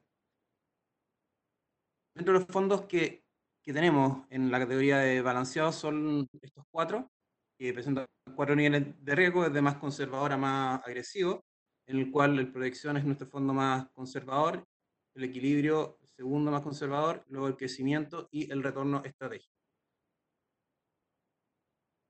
La metodología de nuestros fondos eh, difiere bastante de lo que es un contexto más como de industria o más de AFP, que uno tiende a compararlo bastante a los fondos balanceados, ya que em, hemos desarrollado una metodología de, fondo de, de, objetivo de volatilidad. De esta forma nosotros nos medimos, nos medimos solamente con, la, con, una volatilidad target a la que queremos llevar y no por una, una cantidad X de cantidad de, porcentaje en renta fija, renta variable, en el cual queremos estar invertidos. Em, debido a que este tipo de, clasificación no abarca realmente los niveles de volatilidad a lo que queremos poner a los, a los, aportantes. Aquí podemos ver una gráfica que, se realizó de una frontera eficiente, agarrando series de 10 años, de los cuatro principales haces clases los que invierten todos los fondos balanceados y nosotros mismos, que es renta fija local, renta fija internacional, renta variable local y renta variable internacional. Y podemos ver la frontera eficiente en la que se mueve un, un portfolio de alguna forma óptimo, de alguna forma, que, la frontera eficiente que se muestra acá. Y aquí podemos ver el espectro total de los cuatro fondos que tenemos, que están parados en un 3% de volatilidad target, 6, 9 y 12, que a la izquierda podemos ver el nombre de cada uno que ya mencioné anteriormente. La idea de esto es hacer participar a, a, a los partícipes, valga la redundancia, a, un perfil eh, de riesgo asociado a lo que quieren estar tomando y un, y un riesgo real, no, no algo que está eh, seteado por una, por, por, una cantidad de inversión, sino por cuánto el, el, aporte real de riesgo que ellos quieren tomar. ¿Cómo lo hacemos esto? Lo hacemos a, a, a través de dos principales como, como, como base. El, primero es un refinamiento continuo a través de, de, de un desarrollo de metodologías de, de asset allocator. Cada año, a fin de año, durante, eh, durante el año, hemos desarrollado investigación en el cual vamos agregando valor año a año a, la forma en que estamos nosotros mapeando los activos, eh, determinando la estrategia en cada una de los asset class y la forma de, de, de, alguna forma ajustarnos lo mejor posible a la volatilidad objetivo, maximizando el retorno de nuestro fondo. Y por el otro lado, más paralelo, luego del asset allocation, que básicamente todo lo que esto se, se, hace en un proceso de selección de activos, que como mencionó José, em, eh, con el grupo eh, de renta variable internacional y renta fija internacional, eh, vamos seleccionando qué productos representan mejor el asset class y nos pueden hacer generar alfa en cada uno de estos buckets de, o asset class que determina el modelo de, target volatility que, que, tenemos definido para estos cuatro fondos. La metodología de inversión, em, creo que ya la habíamos, ya, ya la han explicado bastante, pero me gustaría igual de nuevo repasarla para, para aquellos que no, no la han escuchado. Es una metodología que básicamente se separa en dos asset class principales, que es la renta variable y la renta fija, ya que cada uno de estos dos asset class, estos dos como eh, capas de asset class, tienen drivers distintos. O sea, quiere decir que los drivers que me llevan una decisión en renta variable son totalmente distintos a aquellos que me llevan una decisión en renta fija. Por lo tanto, estos dos hace estos dos asset class se determinan a través de unas estrategias puntuales de, de, renta variable y otras estrategias puntuales de renta fija. Eh, combinando distintos modelos, los cuales va pesando a través de un momentum de estrategia para el caso renta variable y para el caso de renta fija a través de un ranking de señales. Estas señales consideran spread de distintos periodos y consideran momentum en el corto plazo. Y por último, al final se hace una ponderación de esta estrategia en base a una, a una volatilidad objetivo para cada uno de los cuatro fondos, manteniendo las proporciones definidas óptimas para cada una de esas estrategias. Si llevamos un poco a, aterrizando un poco lo, cuáles son los outputs y cuáles son más que nada los allocations que hemos tenido en, nuestro fondo, eh, principalmente a través de, estos dos globos grandes de, estrategia, vamos a ver en, la renta variable cuáles son nuestro, nuestras estrategias que vamos combinando, eh, que son estas cinco que vemos a la izquierda, que básicamente Momentum, eh, un fondo de media varianza, un fondo Mimbol, uno del mínimo Max Drawdown, que es la mínima caída, y un fondo más benchmark, que es Market Cap Weighted y el lado de la derecha podemos ver cómo, cómo se traduce esos outputs en allocation a través de acciones directas, o sea, a través de selección de acciones. Lo que podemos ver claramente es que este modelo, desde el 2019 hasta ahora, ha sobreponderado bastante lo que son las acciones americanas y ido recortando muy fuerte lo que son tanto acciones chilenas, que prácticamente ya tenemos muy poco en, en el portfolio, y acciones latinoamericanas. Si podemos ver más o menos el último mes de rebalanceo, en el cual puedo ver que se subió un poco lo que fue el allocation en momentum, bajando un poco lo que fue min max drawdown. Esto generó un, una, una, un recorte un poco de en torno a un 2,3% de nuestra acción americana para sobreponderar de una forma un poquito más, más, más, diversificada en el resto de las regiones que habían estado bastante rezagadas. Si vemos en, en, el, en, el, en el allocation global de renta variable, por lo cual estamos bastante contentos de no estar tan concentrados y de alguna forma los modelos van tomando en consideración estos, estos efectos de tanto rentabilidad como volatilidad que están ocurriendo en cada una de estas regiones. Por el lado de la renta fija, aquí podemos ver ocho de los cuales, de los ocho de, los asset class que estamos considerando para tomar la decisión, de los cuales los cinco de abajo son asset class locales que invierten en, tasas locales y spread locales, y los tres de arriba son los, lo, lo, que invierten internacionalmente, que básicamente son los mismos tres asset class que invierten renta fija internacional que presentó José, que son Emerging Market eh,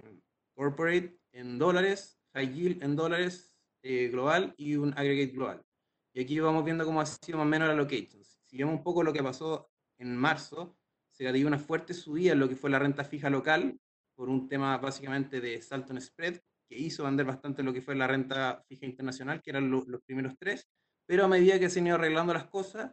eh, el modelo me ha tendido a tomar un poquito más de riesgo, subiendo un poco más la renta fija internacional. Vemos a la derecha cómo ha sido el allocation en el último mes, y básicamente es lo que, lo que está diciendo que está tomando un poquito más de riesgo, comprando un poquito más de high yield, comprando un poquito más de emerging market debt, es financiando con lo corporativo local y, y lo que son y lo que también un poco de aggregate global que tiene bastante treasure. cual ya, ya corrió bastante e incluso se ha estado volviendo este, este, este último mes. Este es el monitor de volatilidad que vemos semanalmente y, puntualmente y de forma diaria cuando vemos saltos muy fuertes en el VIX o estamos monitoreando un poco los mercados y podemos notar qué es lo que ocurrió a fines de febrero y, y mediados de marzo con la volatilidad. Es una volatilidad exante, así que no es realmente la, la, de, la, de los, la, del valor cuota, pero sí es de los assets class puntuales como se han comportado.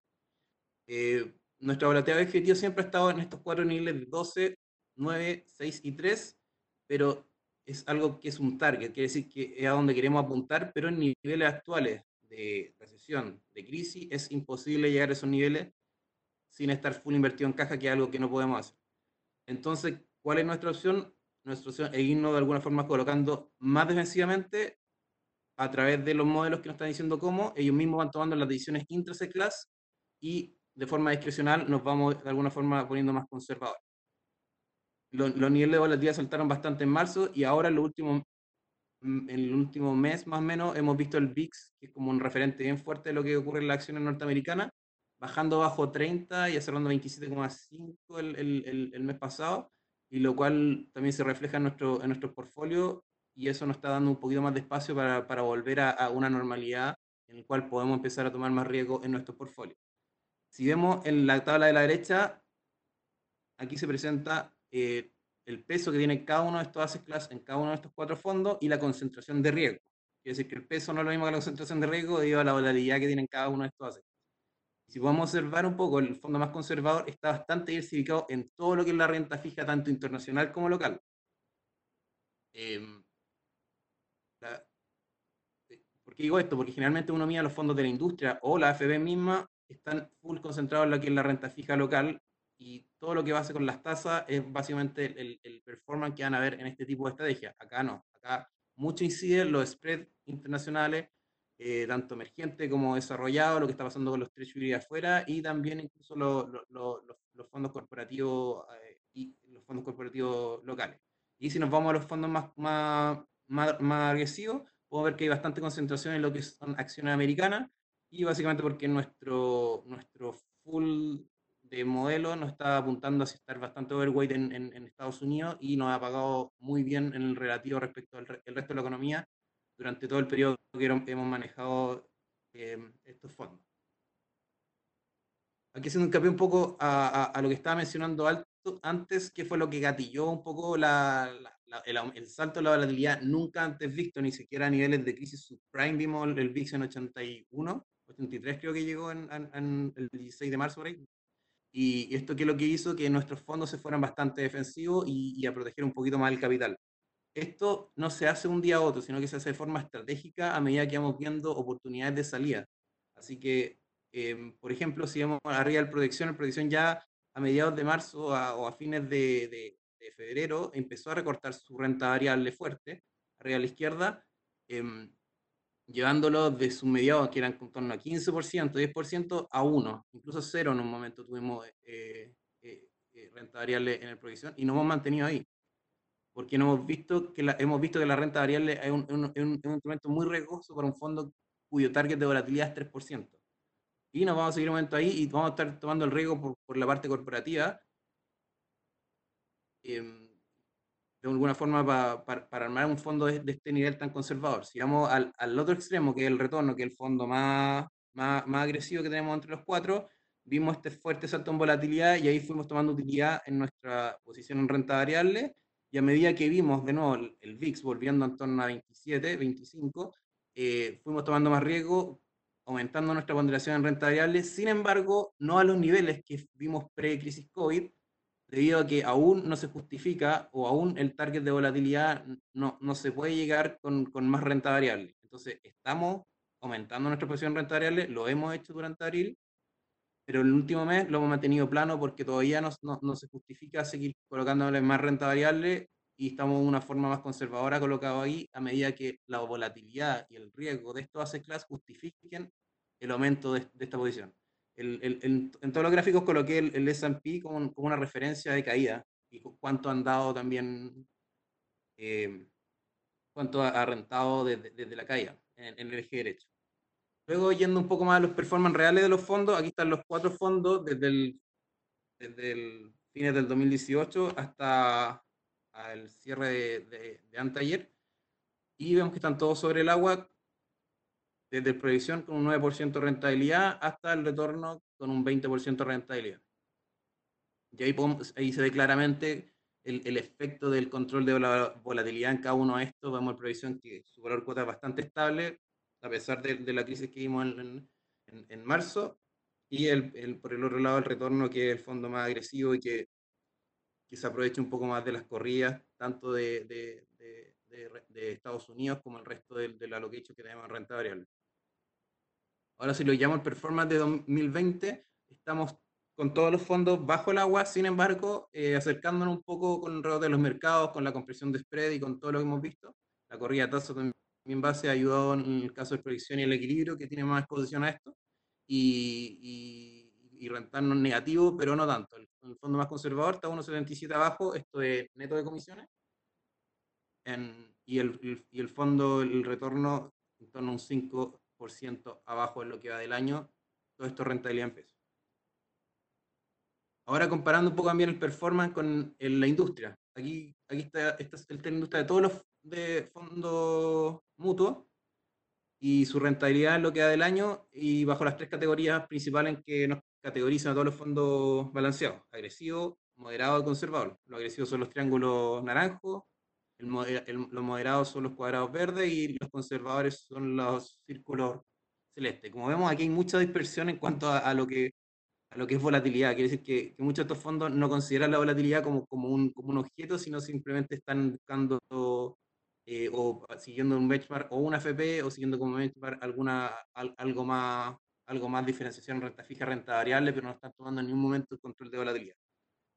Como hemos visto, nuestra estrategia en renta variable es la que mejor la ha ido. Los, los dos puntos negros de la derecha son el fondo retorno y crecimiento, están sobre la regresión y sobre la media de todo lo, el resto de los, de los fondos agresivos eh, por nuestro mega overweight en lo que es Estados Unidos respecto al resto de los, de los otros fondos que siguen más AFP y que están más, más parados un poco más lo que hace emergente y, y emergente y Latinoamérica en general y renta variable local. Y por otro lado, nuestra renta, nuestros fondos más conservadores han sufrido un poco más por esta diversificación que tenemos, al no estar concentrados tanto en renta fija local, que han sido los ganadores del año de alguna forma porque son, son, son conservadores, eh, nos ha castigado en el momento que, que, que, que, ocurrió la crisis. Sin embargo, ahora que se están devolviendo un poco los spreads, como mostró Gustavo en un comienzo, y también José, hemos visto la compresión de spread ha sido bastante fuerte en lo que, en lo que es high yield, lo que ha sido investment grade y lo que también ha sido en deuda emergente, y aún queda mucho más espacio para que estas cosas corrijan. Nosotros nos hemos ido, de alguna forma, aprovechando esto debido a nuestro mega overweight que tenemos también en, en, en la renta fija internacional en, relativo a la, a la competencia y en algún momento hemos ido aumentando en, en, en los rankings aquí y,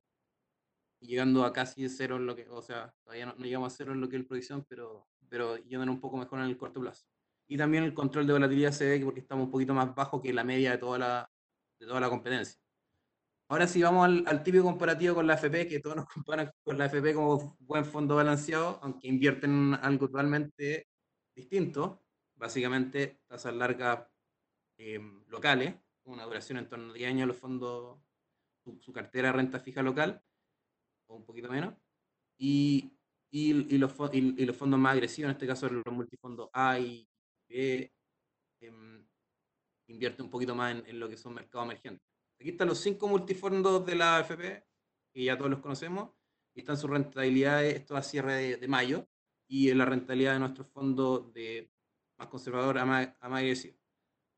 Ahora sí podemos ver un poco el, el, lo, lo, mismo ocurre en este lado, que nuestros fondos más agresivos han tenido mejor performance respecto al, al, al, a, a, al correspondiente de los multifondos. Sin embargo, vemos el mismo caso, vemos un caso contrario en lo que en los fondos más conservadores, que por nosotros no están invertidos en la, en la parte larga de la, la, curva local, o sea, están invertidos, pero no en las proporciones que tienen la, la FP. Eh, no, hemos, no, hemos, no hemos aprovechado este rally de alguna forma no con muchas explicaciones de, de, tasas largas que se ha visto fuerte en la, en la renta fija local, ya se ha llevado mucho por la demanda del fondo de ahora último con un aumento de casi un 22% de la UM debido a los movimientos de recomendaciones de cambio de fondo que ya todos sabemos de qué es,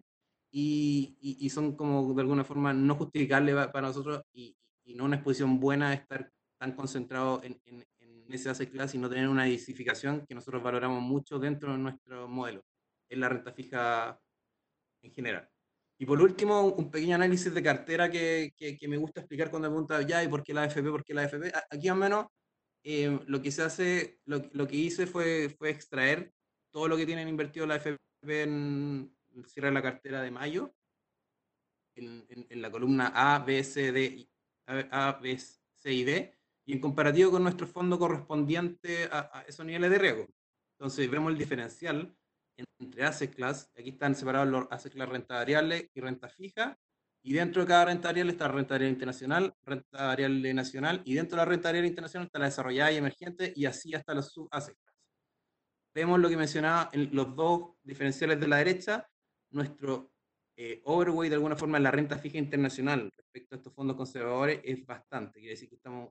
a este nivel estamos 21% largo en renta fija internacional respecto a un 8% corto en, en, la, en, la, renta fija local con respecto al, al fondo D y, y, por nuestro, nuestro target de volatilidad de proyección que, que, de un 3% estamos más largo en renta fija, un 10% que, que la AFP. La AFP no se regulan mucho, no cambian mucho, solo que he hecho entre renta fija y renta variable, se mantienen bastante estables o, o mueven uno o dos puntos en el, en el mes. Nosotros somos un poquito más drásticos porque tratamos de mantener el target de volatilidad. Y dentro de esta renta fija vemos que estamos muy, mucho más concentrado como un era investment grade desarrollado eh, en high yield y también en corporativo emergente. O sea, nosotros estamos realmente diversificados. En cambio, el FP tiene toda esta concentración en renta fija local y si vamos al desglose esa renta fija local, que es la última, la última fila de abajo, eh, es full concentrada en lo que son tasas largas y, y, muy poco lo que es corporativo, cuando nosotros tenemos una diversificación bastante bastante rica en, en, torno a lo que es spread, en torno a lo que es tasa, en torno a lo que, a lo que es UF y, y, duración. Y por otro lado, vamos al fondo más agresivo, que en este caso el, el retorno versus el A. Vemos nuestro mega overweight por el tema de nuestro, nuestra metodología de renta variable es a Estados Unidos. Nosotros tenemos un 48.7% de concentración en renta variable en Estados Unidos. En cambio, cuando uno va a un fondo A, ellos tienen en esta clase solamente un 14% de allocation y, aunque no lo vean, un 15% en Asia emergente y un 10% directo en China y Hong Kong. Quiere decir que invierten un cuarto de la cartera solamente en acciones asiáticas. Eh, y por lo tanto concentran una gran, una, una, una, gran parte de su cartera en la renta variable emergente, en el cual nosotros tenemos un corto, hay un 21% de lo que Y eso más o menos por mi parte. Ahora viene va a hablar Lucas Villaseca, gerente de, de, del área latinoamericana, para contarle un poco los fondos. Hola, buenas tardes a todos. Eh, voy a intentar ser relativamente breve, de el tiempo, eh, pero explicarle bastante rápido el pool de, de productos que tenemos en el área de de estrategia latinoamericana y también viendo lo que es la parte rentabilidad local. Este es el pool de productos que tenemos dentro de lo que es la renta fija latinoamericana. En la parte de fondos mutuos, pueden ver, tenemos dos fondos de deuda corporativa latinoamericana. Eh, uno, uno investment grade, el otro es, eh, tiene como benchmark el SEMBI, que es más o menos mitad y mitad investment grade y high yield. Y en tercer lugar tenemos un fondo de deuda soberana en, en, en moneda local también latinoamericana. Em, eh, en la parte de fondos de inversión tenemos un fondo que, que se llama el Fondo Security de la TAM UF, que lo que hace es comprar cuotas del fondo eh, DCL y más que nada a través de derivados dejarlo, dejarlo en, en, UF. Em, y en, lo que es rentable en latinoamericana tenemos eh, en lo que es fondo mutuo un, un, fondo que se llama Security Latam, que invierte,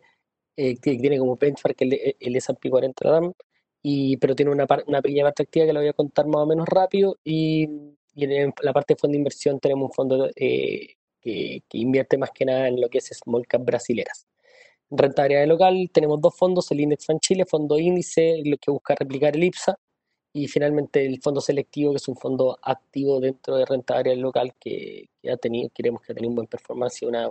una alternativa bien interesante en estos tiempos.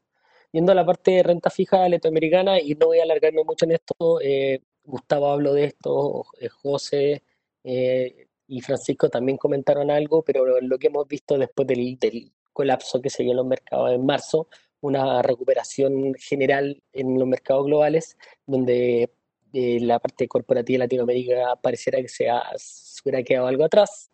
Em, ¿Existen sus razones para esto? Sí, eh, en Latinoamérica todavía no se ha visto una recuperación eh, importante de, lo que es el coronavirus. Em,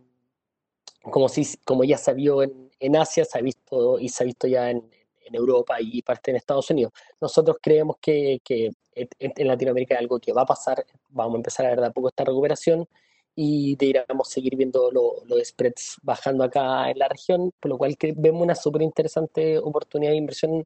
en, en la asset class. Cuando entramos y vemos lo que hay dentro de Latinoamérica en la parte corporativa, em, lo que vamos a ver para los distintos países, si uno ve los percentiles de spread, que es lo que se ve acá abajo, se va a ver de que, de que todos los países de la región están en percentiles por lo menos arriba de, 85, que sería México el, el más bajo. Em,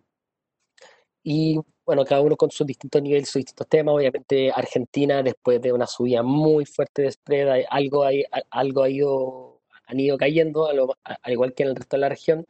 Eh, pero encontramos que los niveles de spread, la verdad, son súper interesantes. Contra, esto, esto, contra los últimos 10 años, contra su propia historia, vemos que los emisores que hay dentro del, dentro del, del CENBI son emisores en general de muy buena calidad. Cuando uno ve el performance año a la fecha del asset class, también acá se ve la caída, la, la rentabilidad negativa muy fuerte y después el rebote que hemos visto un, poco más fuerte que en la parte argentina, pero después de una caída mucho más fuerte. Y si uno trata de descomponerlo, eh, a qué se vio el, performance año a la fecha, la parte positiva tiene que ver, que la parte clara que se ven con estos países, con la, con, con la caída de la, de la tasa base del Treasury y lo que es la parte negativa tiene que ver em, con, lo que es el alza en spreads que ha, sido en toda la región, cada uno con sus distintos niveles. Explicando muy rápidamente, nosotros tenemos dos fondos, lo que es deuda corporativa latinoamericana, eh, cada uno con su propio benchmark, eh, y los cuales cumplen una metodología súper clara, y, voy a explicarlo muy rápido, pero lo que hacen los dos fondos es que se enfocan en el centro de una distribución de spreads, y y lo importante es que dejamos fuera las colas. Eh, una cola que nosotros creemos, sobre todo la cola de Mars Spread que hay en la set class, que puede seguir con, con, problemas. Eh, nosotros no creemos que, la crisis y lo que estamos viendo ahora sea algo que sea de largo plazo, pero, pero puede que siga durando algunos meses más eh, y que y va afectar a las compañías y la parte de más spread puede terminar viéndose más afectada. Entonces creemos que en el centro de la distribución hay muchos emisores de muy buena calidad y donde yo creo que uno tiene, tiene que enfocar su esfuerzo. Otro que es importante dentro del proceso de es que no tomamos seco ni en duración ni en duración por spread a nivel de país ni a nivel de, del fondo como un todo, pero donde sí nos hemos muy fuerte es en buscar eh, los mejores emisores para poder dar acceso a la asset class y hemos, hemos revisado desde marzo más del 75% del asset class para tener un view súper concreto sobre lo que está pasando, porque acá obviamente la liquidez va a ser importante. Esto es un resumen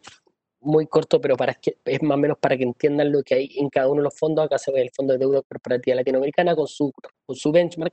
el Deuda, Deuda Corporativa Latinoamericana Investment Grade con su benchmark el deuda corporativa latinoamericana Investment Grade tiene que tener al menos un 90% en Investment Grade, tomando en cuenta la peor clasificación de riesgo. Es un perfil un poco más conservador de lo que es el deuda corporativa latinoamericana. La verdad, vemos los dos los niveles de yield de los dos fondos súper atractivos. Y, y, cuando uno eh, revisa las compañías, la verdad, las compañías de la región, por mucho que uno tiene que entender, obviamente, lo que está pasando en la región, lo que está pasando en, a nivel político en Brasil, es es complejo, eh, es difícil entender cómo va a ir evolucionando, pero nosotros estamos súper tranquilos que en verdad las compañías que están dentro de nuestros fondos son compañías que, que, que tienen la capacidad de poder permear muy bien eh, un escenario que todavía puede seguir complejo durante un tiempo. Em, bueno, acá mostrando muy rápidamente los performance, eh, este performance año a la fecha de nuestro fondo, que han dado en la medianía de tabla, si uno, lo, si uno lo ve en un año es el mejor fondo de la set class, si uno lo ve en dos, tres, cuatro o cinco años va a ser siempre el mejor fondo del, del asset class o el segundo mejor. En, el caso del fondo de inversión gris también mitad de tabla lo que hay año a la fecha, si uno lo, se va un año el segundo mejor, fondo de la clase, si uno esto alarga esto en otros plazos, siempre va a ser el mejor o el segundo mejor fondo, entonces son fondos que con respecto a los pares que hay en la industria son, son fondos que han, tenido un performance súper positivo, pasando al, al, a lo que es el, fondo de inversión de lo que tenemos en deuda latinoamericana. Eh, más que nada lo que hace este fondo fue lo que expliqué antes, es que compra cuotas del DCL y a través de derivados. Deja, eh, deja la exposición de monedas eh, prácticamente en un 100% en UF. Em, pasando a la parte de deuda soberana moneda local, acá lo que muestro muy rápido es la evolución que han tenido las distintas monedas con respecto al dólar. Y hemos visto una, una, depreciación muy fuerte durante el periodo alargado en cada una de las distintas monedas y ahora una, una, una apreciación de las monedas con respecto al dólar es para tratar de entender de que se ha visto, aunque se ha visto una apreciación, si uno, uno trata de trasladar esto a, a cómo se han, a, cómo se han comportado, eh, todavía queda mucho espacio para, para, un rally de, la, de, de, monedas locales. Obviamente esto tiene que venir de la mano de, una mejora en el escenario, sobre todo lo que tiene que ver con el coronavirus y, con las perspectivas de crecimiento en, en la región. Em, el Fondo Local Emerging Debt, que este es el fondo de, de de moneda local, tiene como, es un fondo índice, el cual más que nada lo que hace es invertir, eh, eh, busca tener, que tiene como benchmark el GBI Emerging Markets. Esta ha sido el performance año, año a la fecha, donde más que nada la parte de caída de tasa ha tenido efecto positivo, pero lo que, le ha, lo que le ha pegado mal y ha hecho que la rentabilidad del fondo sea negativa es el efecto de, las monedas de la región que, todavía están muy depreciadas con respecto al, inicio de año. Em, acá, como bueno, lo, importante es mostrar que el fondo se ha ido comportando de la misma manera que, que su benchmark, que el GBI, y el otro fondo, que es el, fondo de un perfil muy institucional, que es el fondo de que hemos tenido mejor performance que ese fondo. Acá está el detalle de la cartera, pero lo importante es entender que aproximadamente un 30% del fondo eh, está invertido en, Brasil, otro 30% en México, y después ya viene Colombia con un 18, Perú con un 11 y Chile con un 9. Algunos preguntan en general, eh, en este fondo ni en el otro fondo de deuda corporativa no tenemos ni, nada en lo que se posiciona Argentina, algo que es un tema importante. Eh, pasando a la parte de renta variable latinoamericana, tenemos el fondo de Security Latam, que es un fondo que tiene como benchmark el, el, índice de S&P eh, Latam, pero el, y, lo replicamos eh, bastante bien, pero lo que es la parte brasilera, a través de un, desarrollo de nuestra área Quant, es una parte que, tiene un, que, tiene un componente activo y lo que quiero mostrar más que nada que este componente activo ha generado desde que se lanzó, que fue en noviembre del año pasado, ha tenido un efecto, un exceso de retorno positivo con respecto al, al benchmark y si uno lo compara con los demás fondos que hay en la set class, es el segundo mejor fondo tanto desde su inicio también como año a la fecha. El, el buen performance que pueda tener este fondo de nuevo depende del comportamiento que tenga particularmente Brasil, México y México en segundo lugar cuando uno, uno ve, ve todo lo que es Latinoamérica, y Gustavo habló un montón sobre esto, no, no voy a tratar de no alargarme, pero es interesante ver el tema a nivel de múltiplos. Cuando uno ve lo, lo que son, por ejemplo, las PU, a ver de que si uno ve las PU 2020, eh, se ven, no se ven particularmente baratas, pero lo que hay que hacer acá es tratar de, no mirar tanto el 2020 y tratar de enfocarse más en lo que está viendo hacia el 2021, y por eso otras métricas como, por ejemplo, ver los bolsa libro o los price to sales son métricas importantes, y en esas métricas, la verdad, la región se ve bastante barata general. Pero obviamente, de nuevo, esto viene de una, de una, de una reactivación que se tiene que ir viendo y, la que, y es la que va generando un aumento de las utilidades que puede llevar un buen performance en la asset class. Em, viendo lo que es el fondo de inversión Small Cap Brasil, em, este, este, este fondo, bueno, aquí se ve la composición que tiene, que tiene por sector y la rentabilidad que tiene. Es un fondo índice, es un fondo que busca replicar el índice MSCI Brasil Small Cap. Eh, obviamente un fondo de un perfil bastante agresivo, Brasil Small Cap eh, es un nicho bastante agresivo dentro de los distintos asset class que, que, ofrecemos, pero de nuevo, esto es un fondo que en la medida que, que, las perspectivas Brasil mejoren, que la situación política se vaya dando de una mejor manera, pues el, el performance podría ser muy, muy interesante. Acá se puede ver dentro de, de lo que es la rentabilidad que ha tenido en distintos plazos, la, la volatilidad que tiene, que, que, tiene el fondo y el asset class en sí. Lo que acá, es súper importante mostrar es que al ser un fondo de índice el comportamiento es exactamente igual que el benchmark, que es lo que obviamente uno, uno busca. Eh, finalmente, pasando a la parte de renta variable local, y esto tiene que ver un poco, lo hablaba antes, de los múltiplos. Uno cuando, cuando ve los distintos múltiplos que está viendo para, y que está viendo para el IPSA, viendo una recuperación parcial de lo que es el IPS para el próximo año, la verdad es que los múltiplos con respecto a la historia del IPSA se ven muy bajos, pero esta historia, esta, esta historia para atrás yo no creo que sean múltiplos sean realmente replicables, son lo que, han cambiado mucho los sectores y, y, los performances de los distintos sectores del IPSA, seguramente el múltiplo que uno tiene que estar buscando un poco, es un poco más bajo. Pero desde mi punto de vista, la verdad, el, el, P1 creo que sea la mejor métrica y tratar de, de pensar en PUs para el 2021 es súper complicado pues, eh, tratar de estimar IPS porque hay mucha, hay demasiadas variables involucradas, también está todo el tema lo que, que una vez que se termine el coronavirus hay que ver cómo son las dinámicas locales. Pero lo que es bien interesante ver, bueno, acá se ve también lo que se está estimando en, tanto en el mercado, que va aproximadamente una caída de, de 20% en lo que es eh, utilidades para este año. Eh, lo que hay en el mercado es difícil estimar qué tan correcto esté. Eh, hay muchas, estas estimaciones pueden venir con muchos lags, entonces yo tendría harto cuidado con ellas. Pero lo que es interesante, Verita, son métricas que, son, que, que pueden servir mejor para ver dónde está parado Elipsa con respecto a su historia. Em, cuando uno ve los price to book o los price to sales, la verdad están en mínimos. El price to book está cerca de una vez, eh, lo cual con respecto a su historia y con respecto a general pensar que eh, cómo se está viendo las la valorizaciones en ese sentido, yo creo que, que puede haber una oportunidad súper interesante acá, pero obviamente esto viene de, de una mejora con, con, con, lo que estaba hablando antes, que tiene que ver con, con caída en, en, en, el, en el coronavirus y, mejora de los datos del país acá muy rápido, eh, viendo el performance año a la fecha, eh, el IPSA rentando cerca de menos 10, y la parte que han dado mejor sectores o algo más, eh, algo más conservadores, como tiene un poco más estables, como el sector utilities, eh, Sencosud muy, muy alineado con la parte que supermercados que han dado relativamente bien, o, en el caso de en el caso de el sector telecom también. Y si uno ve, ve, la parte negativa, bueno, eh, bancos como Itocuer con los muy malos resultados que ha presentado, Falabella eh, con una parte retail que está bastante deprimida, eh, no han tenido en particular un, un buen un buen performance. Eh, viendo los dos fondos que tenemos,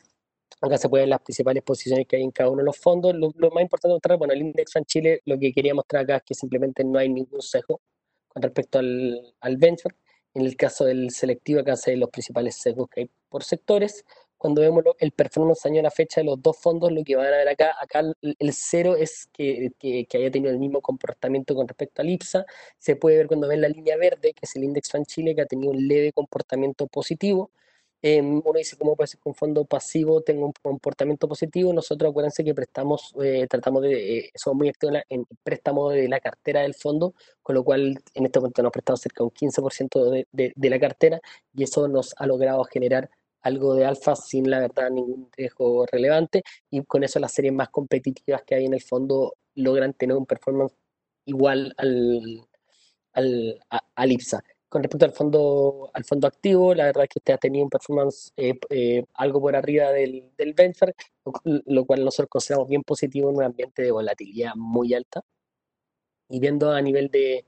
de view en el fondo, y, que, y, los principales posicionamientos, en, bueno, en este momento los principales largos de temanil de sector son en consumo básico y en telecom, estamos algo más corto en la parte de consumo discrecional y el sector y, y lo que es eh, industrial. Acá se ven los principales y cortos CRM por, en, en, en, lo que son la, en lo que es a nivel de, de, de compañías.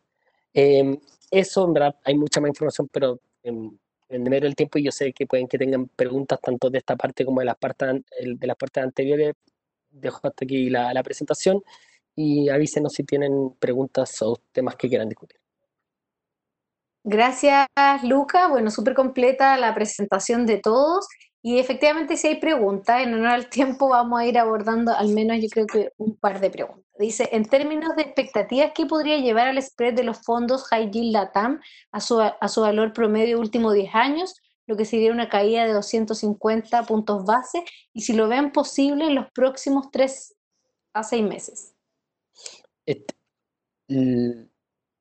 respondo, yo creo que están hablando del, del, del, DCL o están hablando del High Chile. Yo supongo que del DCL, ¿no?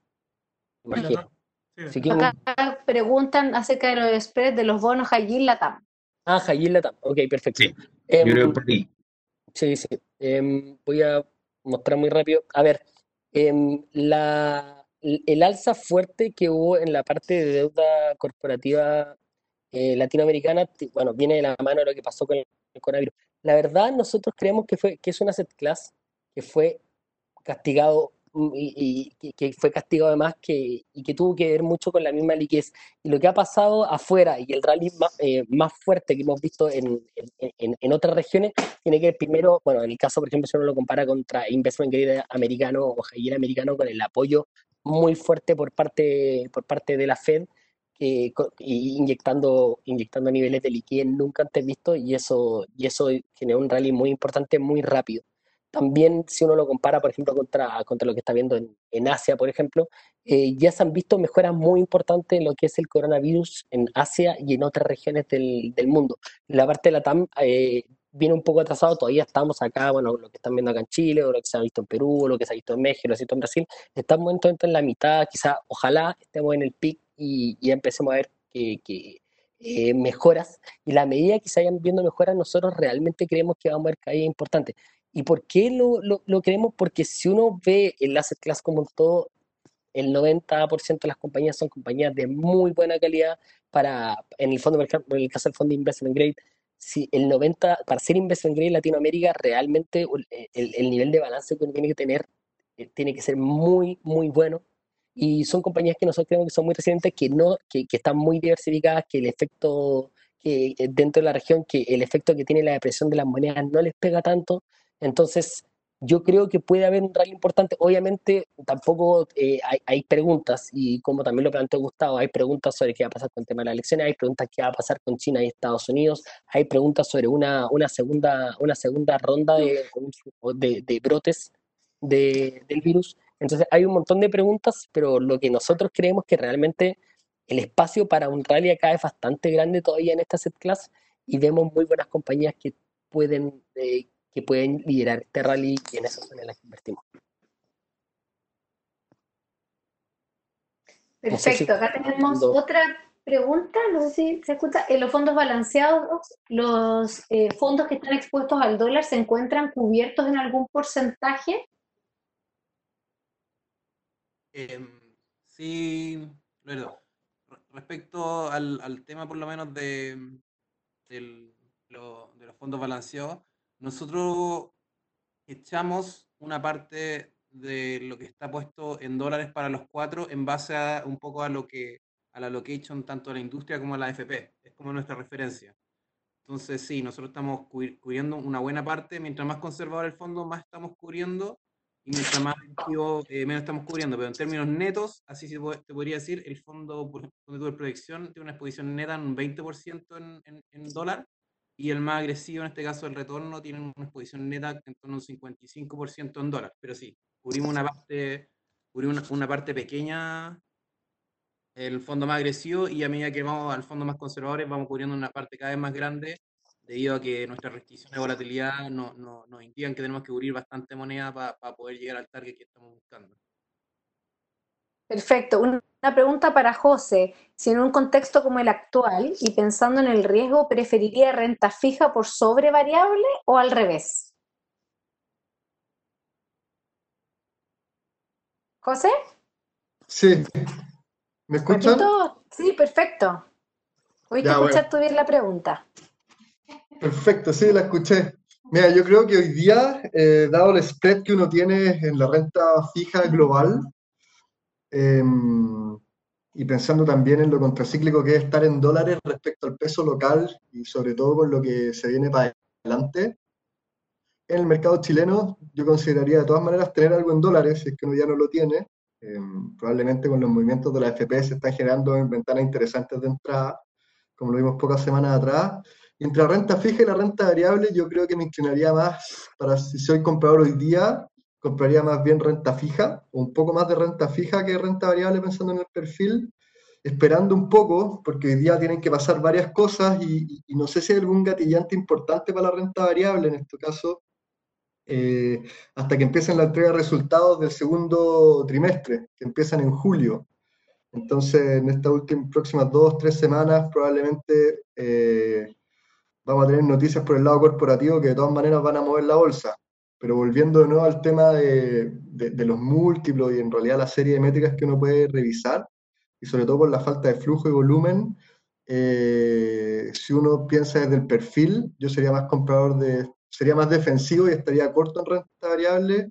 con más renta fija, esperando tal vez puntos de entrada más atractivos que de todas maneras se van a ver. Perfecto. Mira, tenemos ya en el tiempo que nos hemos pasado un poquito. Vamos a hacer la última pregunta. Eh, dice, si bien en el corto plazo una actualización de las clasificaciones de riesgo post-coronavirus, deudas, ¿y cómo le afectaría a los fondos que tienen deudas corporativas? No sé quién puede responder. Em, yo puedo responder, o sea, si quieren, un poco por la parte de, Latinoamérica. Em, a ver, hay varios... Ah,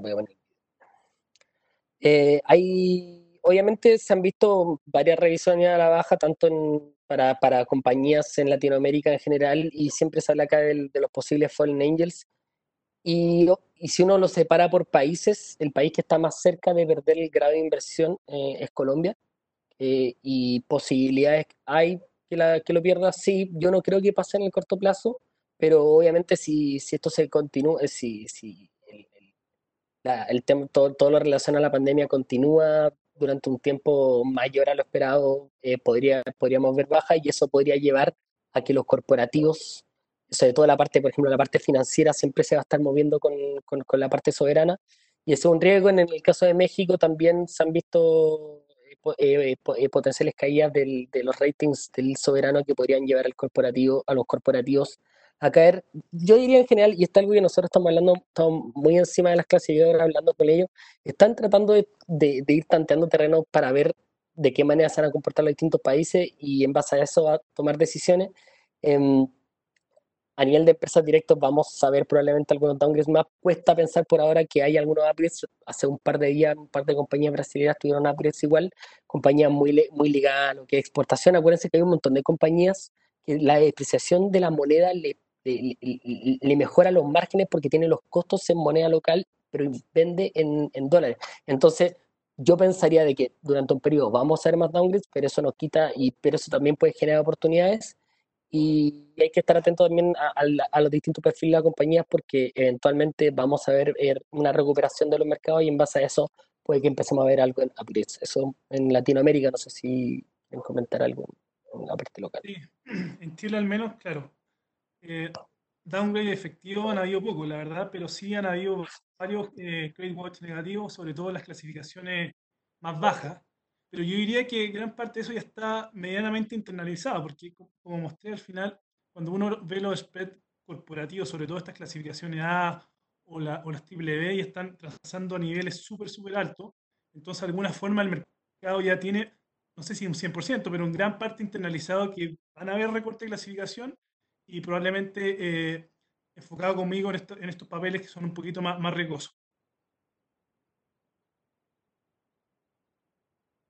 Perfecto. Bueno, queremos agradecer la participación de todas las personas que hoy día nos pudieron acompañar esta tarde. También, obviamente, a Gustavo, a todo su equipo, a Elías, a José Quiroga, a Francisco y a Lucas por, por esta dedicación, por estas presentaciones. Eh,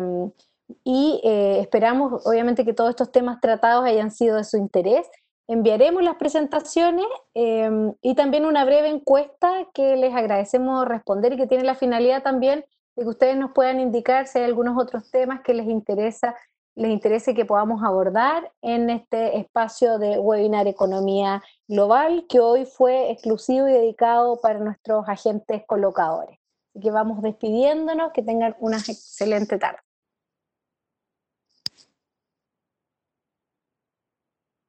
Chao, gracias Lore, gracias a todos, que estén bien. Hasta luego, gracias. Gracias a todos. Chao, chao, muchas gracias.